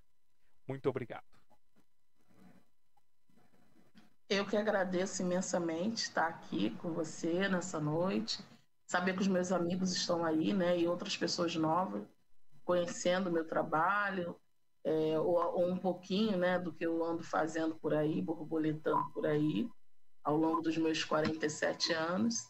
Eu que te agradeço, Alexandre, pela oportunidade. E agora eu vou usar o meu chapéu de, é, de escavador, agora esqueci o nome, de arqueólogo, para começar a cutucar um pouquinho da sua história. É, essa tua origem artística, da forma escrita, ou outras artes que você possa ter, ela tem pessoas próximas, assim, na sua época de infância, na sua época de adolescência, um pai, uma mãe, um irmão, um tio, alguém que fazer algum tipo de arte, música, poesia, o que for algum tipo de arte assim, próxima de você para te incentivar para dar essa mordidinha desse bichinho da cultura? Não, não tinha não. Eu sempre gostei de livros, né? E eu até falo que hoje na livraria tem a gente chama de pallet, mas os caixotes todos envernizados, bonitinho que hoje é bonito, mas a minha roupa era guardada no caixote de feira e livro que eu catava na rua, que eu gostava muito de livro. Sempre gostei muito de ler e não tinha dinheiro. Por isso, o meu primeiro livro, né? O primeiro livro de Marcelina.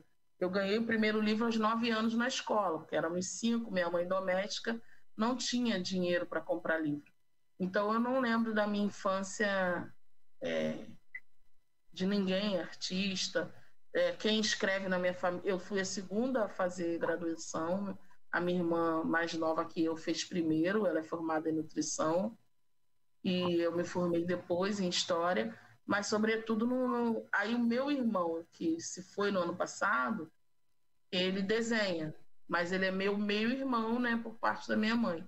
Então assim, criança mesmo, eu só via minha mãe trabalhar e minhas tias trabalharem, eu não tinha por isso que eu acho importante o termo cunhado pela Conceição Evaristo, que é a escrevivência. Eu escrevo dessa memória, é, dessa, dessa vivência que eu tive. Algum escrito vai ser de muita dor, né? porque foi o que eu vivi, na verdade. Mas tem poesia também, a gente consegue extrair uma poesia, né? E, sobretudo, mas não tem. É, eu me lembre, eu não vi ninguém artista. Eu só vi as pessoas trabalhando, e muito. Então deve ter sido uma coisa bem complicada porque você não tinha ninguém que te representasse visualmente ali na parte de artes para poder te dar esse incentivo a mais, sendo que você já gostava de ler, já ia atrás disso, né? É, eu só para você ter ideia, eu, vou, eu tenho 13 anos que eu escrevo. Então, quando eu lancei meu primeiro livro em 2008, eu estava com 30 e poucos anos e foi o convite de um amigo pela minha pesquisa de graduação. Vamos escrever um livro. Eu não, nunca me pensei nesse lugar de escritora. Aí, a partir desse momento que eu escrevi o primeiro, hoje eu só penso em publicação. Bichinho mordão mesmo. E qual foi o assunto desse primeiro livro teu? Das... Isso. É o Mulheres Incríveis. Mulheres é, Incríveis. Eu peguei os depoimentos que eu usei na graduação que era o TCC, né? O trabalho que eu fiz na graduação foi Atuação Social e Política da Mulher no Rio de Janeiro de 75 a 85. Aí eu coletei seis depoimentos. Aí, a princípio, o livro era para colocar esses depoimentos. Eu que falei, eu não posso fazer um livro falando de mulheres sem falar da minha mãe, sem falar da minha avó, da minha tia, da minha filha. E aí fui colocando os textos, conto, prosa, que naquela época eu não sabia que gênero literário era. Mas o dom já estava eu só escrevi. O dom já estava. E aí eu fui burilando, né? Peguei essa pedra e fui e fui burilando aí. E hoje eu estou indo para o meu décimo livro que lança no ano que vem. Oh, e no aí... mês que vem, aliás. É, a gente tá tão maluco com, essa, com essas coisas, né, que tá perdendo tempo. e o seu segundo é, livro. Com a pandemia. O seu segundo livro foi, foi. Eu não tenho ele aqui, que é o Emoções Reveladas. Ele vai ser reeditado também no ano que vem. Esse vai ser reeditado ano que vem. E o assunto dele? Emoções reveladas. Eu ali me coloquei nua e crua. Falei de amor, de desamor.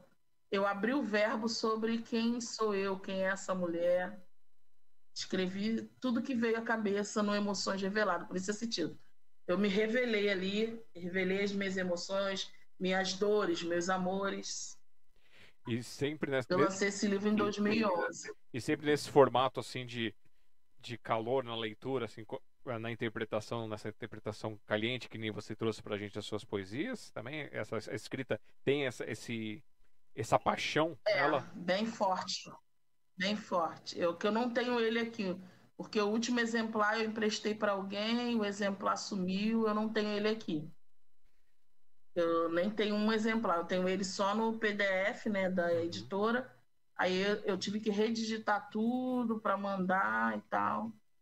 Teve que redigitar o PDF? Ele estava ele tava fechado a, a forma de escrita? É, aí depois que eu fui entender que tem como transformar PDF em Word, quem faz essa coisa aqui é minha filha, ela é que tecnológica. Mas quando eu fui mandar para outra editora, eu tive que ter esse trabalhão todo, copiar tudo, não sei o que e tal, para fazer a segunda edição do Emoções Reveladas. E, pelo andar da carruagem, só deve sair no segundo semestre ou no ano que vem. Eu fico imaginando, imaginando a sensação de raivinha que deu quando descobriu que dava só para converter, né? eu já passei tanto por isso. Quebrei a cabeça com o negócio, quando fui ver, é, era mas... tão simples. Não, e às vezes eu tô aqui perdida. Você viu que no início, né, na hora dos uhum. testes, eu, filha, só que ela estava numa reunião da. Agora ela está lá para a reunião da escola dela. Uhum. Já deve ter terminado, deve estar tá vendo filme, mas sobretudo eu socorro ela. É, é, a gente tem a tecnologia que infelizmente ela, ela também é uma ela é muito boa, que ela te traz possibilidades, te dá oportunidades, mas ela também exclui muita gente porque as pessoas não têm paciência de ensinar os outros, né? Isso aí. A gente passa muito por isso aqui. Às vezes o pessoal, é, como eu mexo com isso, eu tenho, eu sou referência para algumas pessoas. E a pessoa fala, ah, dá para fazer tal coisa? Eu falo, peraí, vou ver. Se eu não sei, eu vou atrás. Aí eu gravo um videozinho, tento ajudar faço isso com algumas coisas. Às vezes aproveito esse material já jogo no YouTube porque outras pessoas vão perguntar também. Qual foi minha surpresa é, de um vídeo que eu fiz, até é, furando um pouco, é, saindo um pouquinho da história aqui, que eu fui mostrar como é que escolhia feijão, como é que escolhia feijão e deixava ele de molho. Eu fiz um vídeo desse, mas foi na brincadeira, assim, para mostrar para uma pessoa como é que fazia. E é o vídeo mais visto que as pessoas vão atrás, ainda mais depois do que aconteceu, as pessoas foram que descobrir como é que fazia isso e homens agradecendo, mulheres agradecendo. Eu falei, gente, eu achei que era uma coisa tão trivial e, e, e é como a gente acha que é, coisas bobas não atingem as pessoas, né? Isso, e atinge muito. E aí, eu, seu segundo livro, o teu terceiro livro foi, foi qual? Então, o terceiro livro foi a a segunda edição do Mulheres Incríveis, porque ele tinha seis depoimentos e ele passa a ser com 12 depoimentos. Certo. Entendeu? Aí ele passa a ser com 12 depoimentos. Aí depois o quarto livro foi um ensaio sobre a minha dissertação. E também não tem um exemplar para te mostrar, foi em formato de livro de bolso. Aí na sequência. Foi em formato de livro de bolso. E também não tenho. Aí eu vou também fazer a segunda edição dele. Aí na sequência, o quarto livro foi essa edição. Certo. E cada edição você muda e altera textos, né? Então ele está na terceira edição. Aí foi o meu um, dois, três. Esse aí, aí no caso já o quinto livro. Certo. Aí o sexto livro, esse aqui. Certo. Que é o primeiro infantil. Ó, sétimo, oitavo, nono. São três. Maravilha. Nasceram juntos numa barrigada só, mas são três. E o décimo, que é o Beata Menina das Águas, que eu lanço. O lançamento é em abril, mês que vem. E sobre esse livro, qual que vai ser o assunto dele? Qual que é o, o, o foco? Beata e Meninas das Águas é uma homenagem à mãe Beata de Emanjá, que era uma Yalorixá que veio de Salvador para o Rio de Janeiro, deixou um legado importantíssimo para todos nós. É, tem o depoimento dela na íntegra no livro Mulheres Incríveis. Quando ela me deu depoimento que eu fui conhecer, porque quando eu era criança eu ia para o terreiro de Umbanda, eu fui batizada na Umbanda. E quando eu fui entrevistá-la, que eu conheci o Candomblé, eu a conheci em 2007. Aí eu entrevistei ela e depois entrevistei outra mãe de santo, que é a mãe Arlene de Catendê, lá de, de, de Nova Iguaçu. E aí foi um xodó, um amor, uma paixão. E, infelizmente, nós perdemos mãe Beata há cerca de três anos, né? Ela veio a falecer. E na, na, ela recebeu a medalha Tiradentes, pós-morte, na Alerj. E eu estava lá, eu ainda cursava o doutorado. E fora da família, eu fui a única pessoa que fiz uma carta para ela. E falei no púlpito da Alerj. E nessa carta eu digo o seguinte: que eu ia escrever sobre a minha relação com ela. Aí, em 2019, a editora Malê me pediu para falar sobre a Mãe Beata. Eu comecei a escrever, depois eles pediram para fazer o infantil Entrou a pandemia em 2020, aí a gente só retomou isso no final do ano passado e o livro está saindo agora em meados desse ano. Aí ele conta a história, né? Dessa menina que nasce porque mãe Beata era de Emanjá, por isso a menina das águas, e que ela nasce com uma missão de falar em nome do povo de santo, né? Que ela abria as portas da casa dela para isso. Era escritora também. E ela se dizia assim: Eu sou semi-analfabeta, mas tenho três livros publicados. Ela publicou Caroço de Dendê, outros livros, porque ela, sobretudo, dessa memória ancestral, dessa memória que eu estou falando com você, que a gente acaba escrevendo. Porque, é, sobretudo, a filosofia africana, o que o candomblé tenta, tenta manter hoje, é essa oralidade, que os ensinamentos eram através da oralidade. E aí a gente começa a pegar essa oralidade e sistematizar na escrita. Vai ter um, um africanista, que é o Amadou Ampatebai, que ele disse que, que as pessoas mais velhas em África são consideradas um arquivo vivo, porque elas contêm histórias, né? E aí, quando a gente vai perdendo as pessoas, a gente perde essa história, essa memória daquilo que, que foi guardado, dessas coisas todas que foram passando então, a mãe beata, sobretudo, e para o africano, ele não morre, né?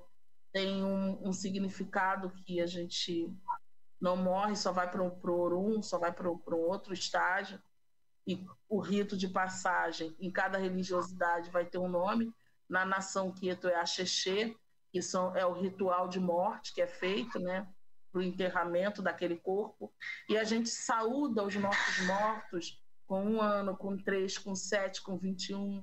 A gente está sempre saudando esse ancestral, porque, sobretudo, ele não morreu para a gente, né? Ele está numa outra condição de ser um ancestral, que é a condição que ela está, e acredito que onde ela esteja, esteja muito feliz com essa homenagem que eu estou prestando a ela. É, esses, não, não sei se você vai saber me dizer, mas esses números, eles são, eles têm alguma ligação cabalística, por ser 3, 7, 21, assim? Todos eles têm mas são números assim. É, o número para a gente chama né, de caminho, de Odu, e aí tem muita coisa para contar que não tem como, e eu nem sou especialista nisso. É, eu sou Iaô dentro da Casa de Santo, né? Uhum. Quando você é Ebome, você é o mais velho. Então você pode falar algumas coisas dos rituais. Então nem tudo dos rituais podem ser falado, tem um segredo, né? Certo. Então é como se fosse uma criança no candomblé falando aqui com você sobre religiosidade. Como pesquisadora, existem coisas que eu posso falar e outras que eu não posso falar porque é o segredo da religião. É o segredo, é o sagrado, é o aô, aquilo que está guardado. O Reginaldo Prandi tem um livro chamado Segredos Guardados, né?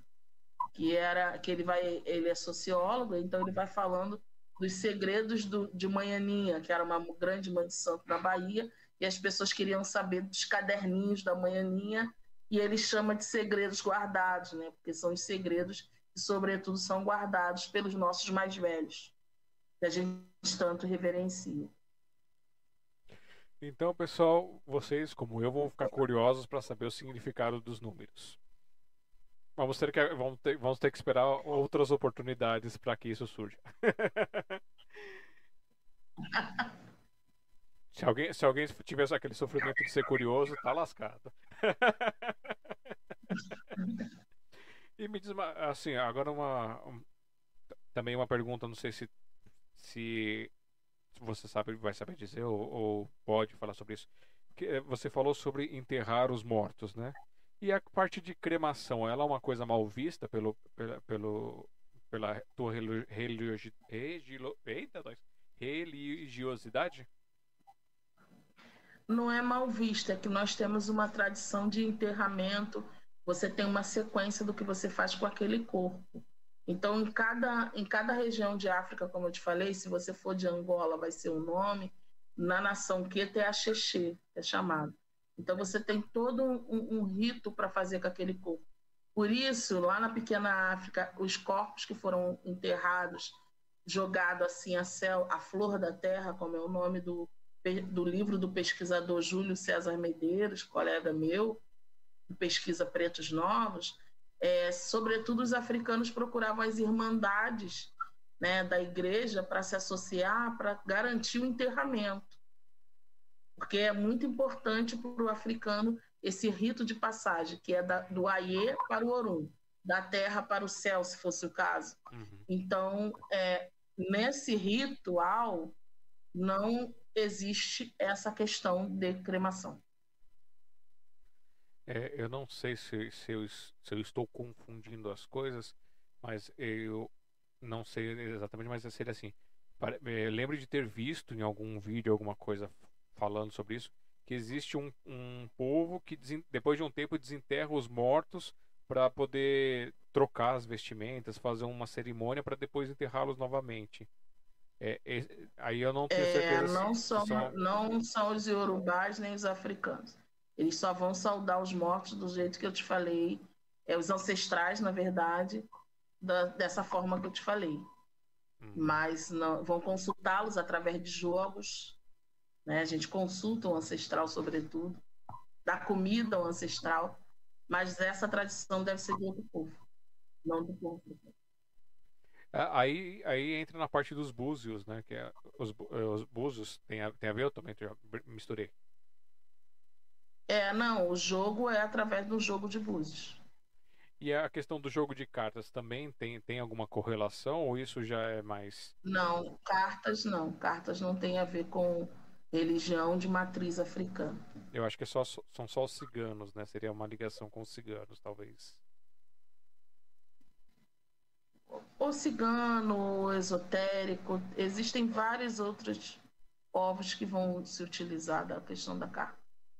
Eu pergunto isso porque a, a confusão é porque tem, tem o, as entidades dos ciganos também, né? No, em, em, no, no, meio, não tem? Do, eu não sei se é candomblé ou um bando. Tem uma série de coisas, mas aí eu vou voltar a te dizer que eu tenho uma pesquisa única, então ah, não tá. posso falar sobre isso, porque não é minha especialidade. Tá bom. Bom, eu vou perguntando, né? O que sabe, sabe. O que não sabe, a gente deixa para um, próximo que estiver assistindo que queira vir contar gente a, a as portas digitais estão abertas aqui para isso. E pode estar em qualquer lugar do mundo, tá? Porque tendo, tendo conexão com a internet, a gente faz vídeo chamada aqui, captura e faz esse, esse espaço maravilhoso aqui. É... Vamos lá, deixa eu ver aqui. Nós abordamos ali a, a, a, Você disse que não teve nenhum, nenhuma influência na infância, assim, mas já gostava de ler, que é uma, é, é uma coisa assim. É, do coração, né, pelo jeito, então essa parte da literatura. E aí você falou do seu primeiro livro, mas você não me disse qual que foi o, o primeiro livro que você ganhou, do que, que se tratava, é, o que, que, que, que é essa grande marca para você. Não, o primeiro livro foi sobre mulheres incríveis, que eu recebi o convite quando eu estava fazendo a minha não, graduação. Não, não, não de escrita, que você ganhou quando criança. Ah, o livro que eu ganhei é O Menino Azul e Bolhas de Sabão. Eu tenho contos, peças escritos sobre isso. Sobre esse primeiro livro. E... Que eu ganhei na escola. O título deles eram esse: O Menino Azul e Bolhas de Sabão. E depois desse livro, o que, que mais veio aí que, que foi te influenciando? Houve artistas, houve outros livros, escritores? A militância, não. Aí o que foi me influenciar mais a minha militância mesmo. A minha militância política, a minha militância no movimento secundarista. E essa questão de ser, de ser altiva, de querer alguma coisa nova na vida. Eu estou sempre buscando algo novo. E você tem planos ou, ou, ou tem projeto para um livro na, na faixa de ali infanto-juvenil ou adolescente para esse público? Tenho, mas eu não posso te dar o spoiler agora. Ah. então preparem-se. Estou se... produzindo um infanto-juvenil. Então, se vocês são curiosos, vão lá no Instagram, arroba Marcelina, escritora já se inscreve lá para poder acompanhar, para ver as publicações dela. É, no escrevendo também você vai colocar essa informação? Sim, sim. Escrevendo com Marcelina, que é onde eu falo dos meus cursos e tudo. É só me acompanhar nas redes e aí eu sou fácil, fácil. Respondo, demora um pouquinho, mas respondo tudo. É, então você faça um favor para a gente e depois, quando tiver essas novidades, nos, nos informar para que nós possamos ajudar a divulgar também. Com certeza. Será um prazer. É... E assim, você está falando da escrita, a arte de ser professora, né? A poesia em ser professora. Como é que é essa, é, é, essa sensação de ter absorvido um conteúdo e agora estar a iluminar outras pessoas, assim? Como é que é essa poesia? Conta pra gente. Para mim é super importante porque assim, é você compartilhar, né? Eu, eu digo sempre que eu não ensino ninguém, né? Ou seja, escrever alguma coisa, eu compartilho um pouco do que eu aprendi e é sempre uma troca na vida, porque quando você passa um saber, você ganha outro. É sempre ensinamentos, né? Então eu sempre digo que eu estou compartilhando é, saberes que eu, em determinado momento da vida, eu, eu aprendi e aquela pessoa que, que eu estou ensinando, eu estou fazendo essa troca de saberes, está me compartilhando aquela vivência dela e eu aprendo alguma coisa sempre. Seja com criança, com jovem, com adulto, com mulher. É. E é, para a parte de. Na, na, graduação, eu faço uma confusão com esse negócio de faculdade. É, essa parte de doutorado, qual que é o teu foco, assim, qual que é o teu sonho? Não, o doutorado eu, eu fiz ele, iniciei ele em educação, mas eu quero retornar para o doutorado em história né, porque eu sou graduado em História, mestre em História, e fazer um doutorado em História, com essa mesma pesquisa da família Bamboche. Certo. Pretende atuar é, na, na academia ou na faculdade, assim? Sim, eu já dei aula, né? Como eu te falei, numa faculdade aqui. E pretendo novamente dar aula em faculdade.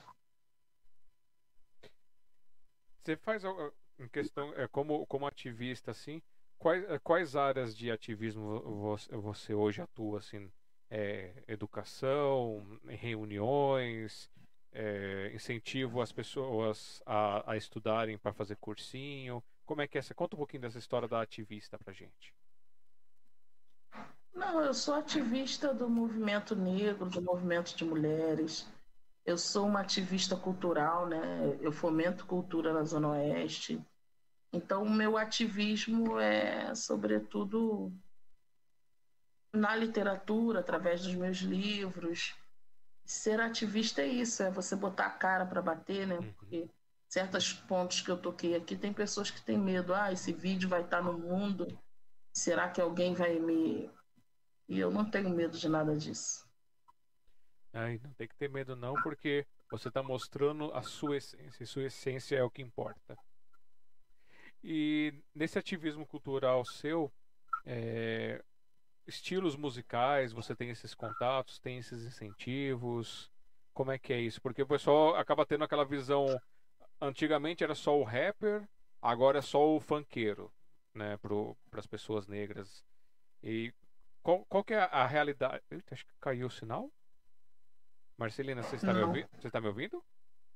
Eu tô te ouvindo, mas você tá meio embaçado. Você está rodando. Mas eu tô te ouvindo.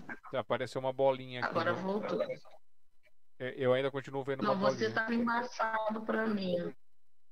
Pera aí, deixa eu fazer um ajuste. É, tá ficando um sinal mais meio fraco. Deixa eu ver se eu Essa questão, eu gosto de música popular brasileira como um todo. Eu dou aula de, com, com samba, com, com rap, com tudo. Então, como a gente está sem o seu sinal da imagem, eu vou colocar sua foto momentaneamente aqui para as pessoas.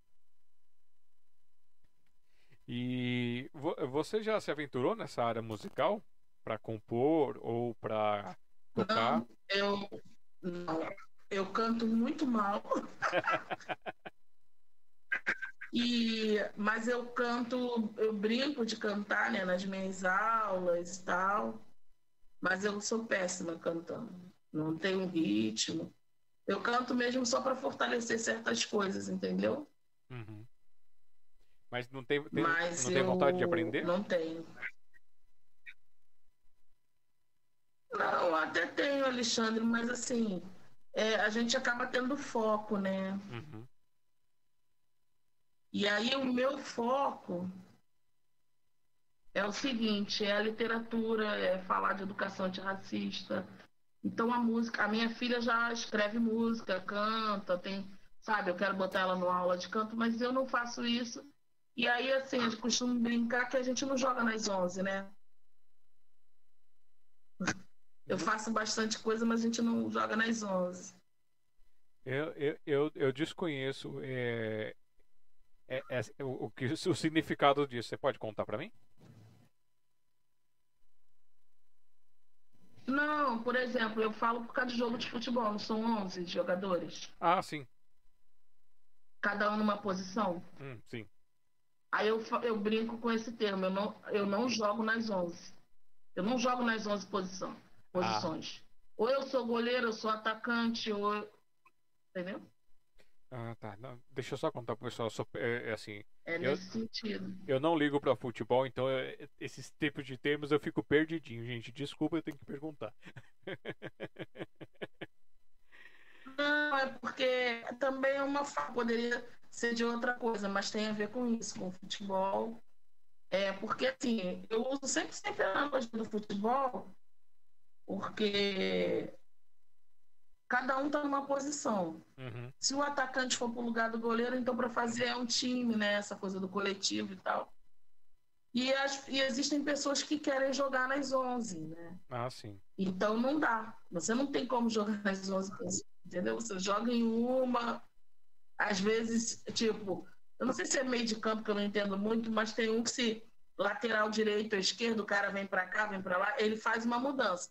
Mas com o goleiro ele não pode mudar, com o atacante ele não pode, entendeu? Tem alguns que ele não pode mexer de posição ali que não vai dar certo. São todos unidos, mas cada um na sua, E né? o cara fica bem naquela posição. Sim. E aí é, eu tenho uma. Eu adoro música, eu trabalho com música, eu canto para brincar, para abrir uma oficina ou uma aula, mas sobretudo eu não canto, não penso em cantar, não escrevo música, não escrevo rap, não escrevo nada disso. Adoro quem escreve, rap é poesia, música é poesia, trabalho isso como forma de texto. Eu pego o texto e trabalho, eu pego o samba e trabalho. Aquele contexto histórico que está sendo trabalhado ali, que está sendo falado. Mas escrever, eu não, é, sobre isso, não. Olá pessoal, de novo voltamos aqui. Deixa eu colocar aqui na tela. Como a Marcelina está com um probleminha técnico lá na internet dela, a gente vai dar esse encerramento por aqui. Tem muita coisa ainda para contar aqui sobre, sobre esta pessoa. É, tem mais coisas para explorar, então a gente vai deixar combinado com ela aqui para uma próxima vez. É, quando ela já tiver com um, um, livro lançado, alguma coisa, a gente trazer aqui para dar continuidade, contar um pouquinho mais sobre vocês e aí convidar vocês para segui-la aqui nas redes sociais. Então, Marcelina, eu vou te deixar aqui para é, você a sua fotinha aqui na tela para você dar o seu recado pro pessoal, dar suas considerações finais e aí posteriormente a gente dá essa continuidade. Pode ser? Sim, sim. Então é, é só Pode seu a live. Ah, eu gostaria muito de agradecer primeiramente ao Alexandre, né, por me receber aqui pelo convite, ao Renan por ter me indicado, a todos que estavam assistindo, Renata, Bruno, as pessoas novas que apareceram por aqui. É, e sempre que eu puder, eu estarei retornando aqui. Muitíssimo obrigado por essa noite. Espero que eu tenha contemplado vocês. Sigam nas minhas redes e a gente pode seguir trocando por aí. Muitíssimo obrigado. Então tá bom. Ficamos muito gratos por, a, por essa oportunidade de conhecê-la, de ter a sua história compartilhada aqui. Chegamos em quase duas horas de live, tivemos várias pessoas participando, terão outras mais. É, vou, vou, depois ficar aqui na tela sozinho para explicar, mostrar as redes sociais dela aqui e falar um pouquinho com vocês. E Marcelina, então, gratidão pela sua oportunidade, gratidão pelas suas explicações, por essa aula, por, por esse compartilhamento com a gente. É, sempre que quiser, estamos aqui disponíveis. Nós temos um sarau no final do mês é, que a gente realiza lá no Café com Poesia. Quando quiser participar, você pode mandar áudio, pode mandar vídeo, a gente coloca lá no meio do sarau também para ajudar a divulgar. Se tiver os seus lançamentos, fala pra gente e a gente tenta dar uma força. Que você tenha ótimos dias e que os dias não forem tão bons assim, que eles passem logo. E tudo de bom para você hoje e sempre. Muito obrigada, Jean. Muito obrigada, muito obrigada a todos e boa noite. Uma boa noite para ti.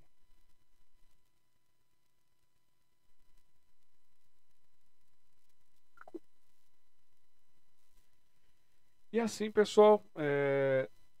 infelizmente tecnologia é isso e, e há compromissos, outras coisas também. É, vamos deixar para uma próxima vez, então, essa oportunidade. Fica aqui o convite aberto, a Marcelina. É, se ela quiser indicar outras pessoas também, ela pode trazer para nós. Gratidão, Renan, por ter apresentado esta pessoa para nós aqui, para trazer um pouquinho da sua história. Quem quiser conhecer um pouco mais, vai lá no facebook.com.br Elaine Marcelina. E aí acompanha, vê os lançamentos, vê o seu trabalho. Também tem o Instagram. Então é arroba Marcelina Escritora ou digitando no computador instagram.com barra Marcelina Escritora.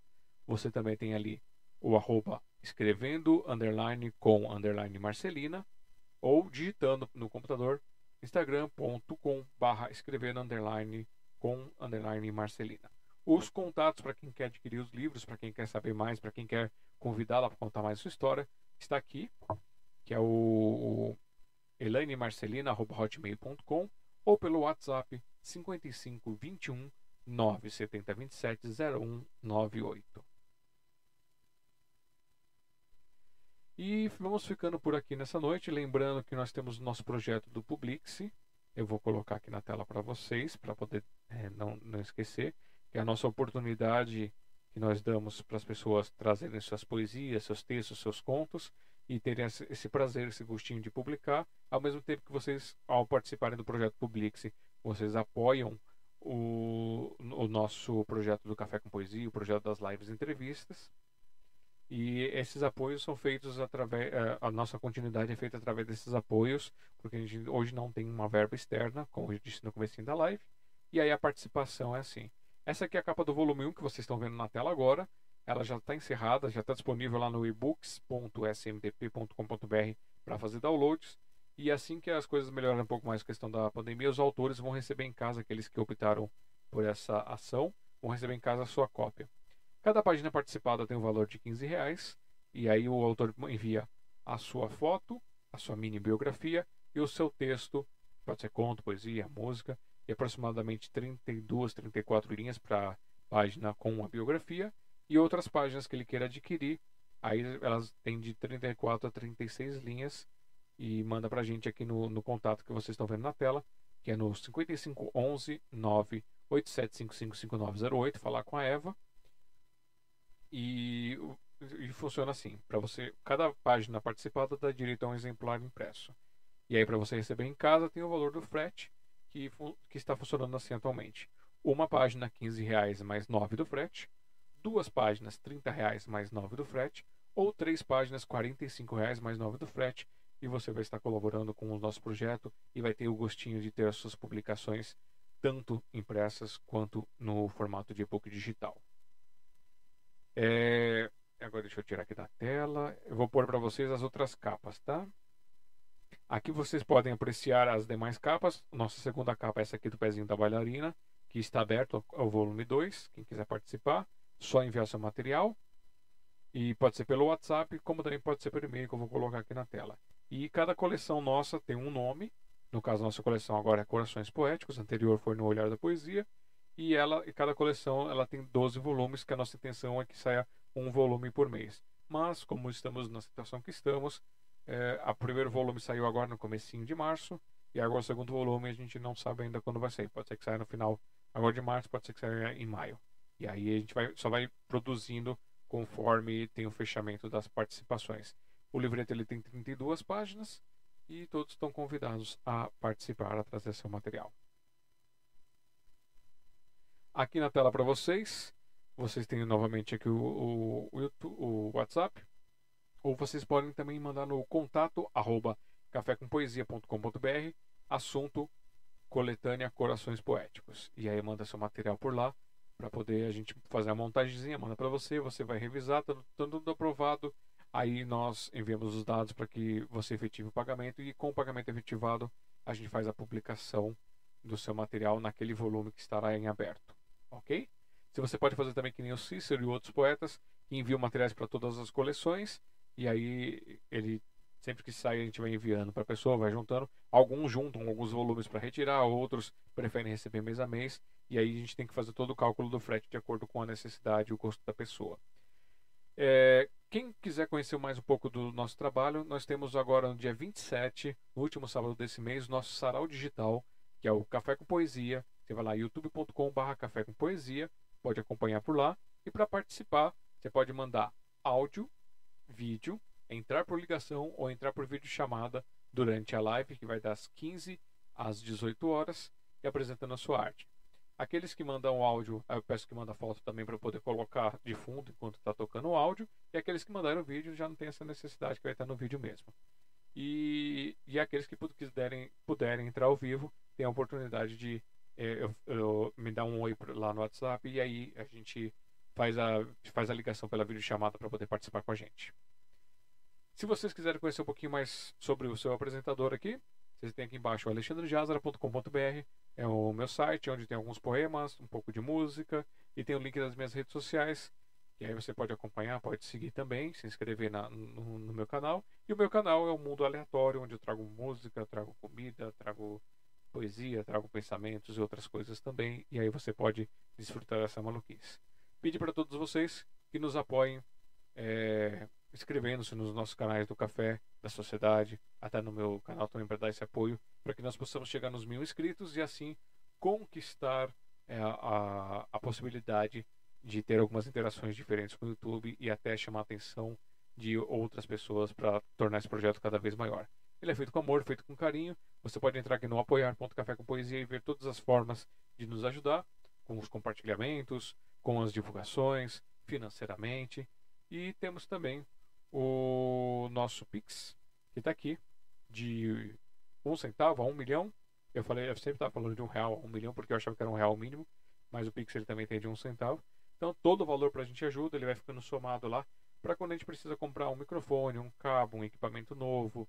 É, no, quando tem o, o, café com poesia, a gente tem equipamento de som, tem locomoção, tem outras coisas que cada ajuda seja o valor que for, seja é, quantas vezes forem, vai nos permitir expandir, crescer cada vez mais e manter também esses projetos.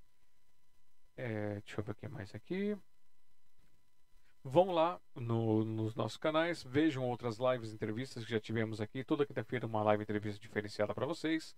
No canal do Café com Poesia tem as participações dos poetas, dos cantores, dos intérpretes, e aí vocês podem escolher qualquer um para assistir.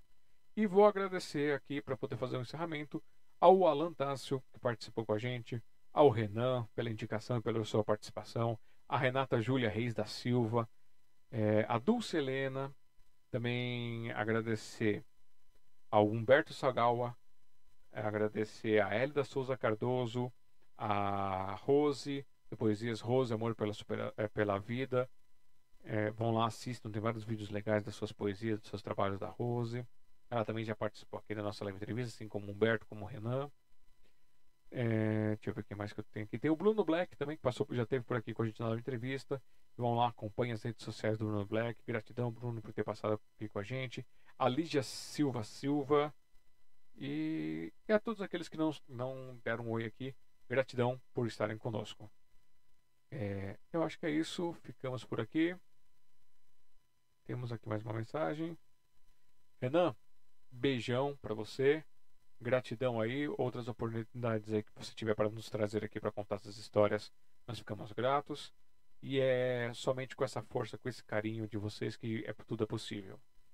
Então, por hora, eu sou o Alexandre Jazara, tentando fazer o mundo um pouquinho melhor de quando eu cheguei aqui. Se tiver alguém para indicar para participar com a gente, é, indique. Se quiser se indicar, pode se indicar também. Se você não estiver tendo bons dias, que esses dias passem logo. E eu desejo para você ótimos dias. Um grande abraço fraternal. Até a próxima quinta-feira. Tchau, tchau.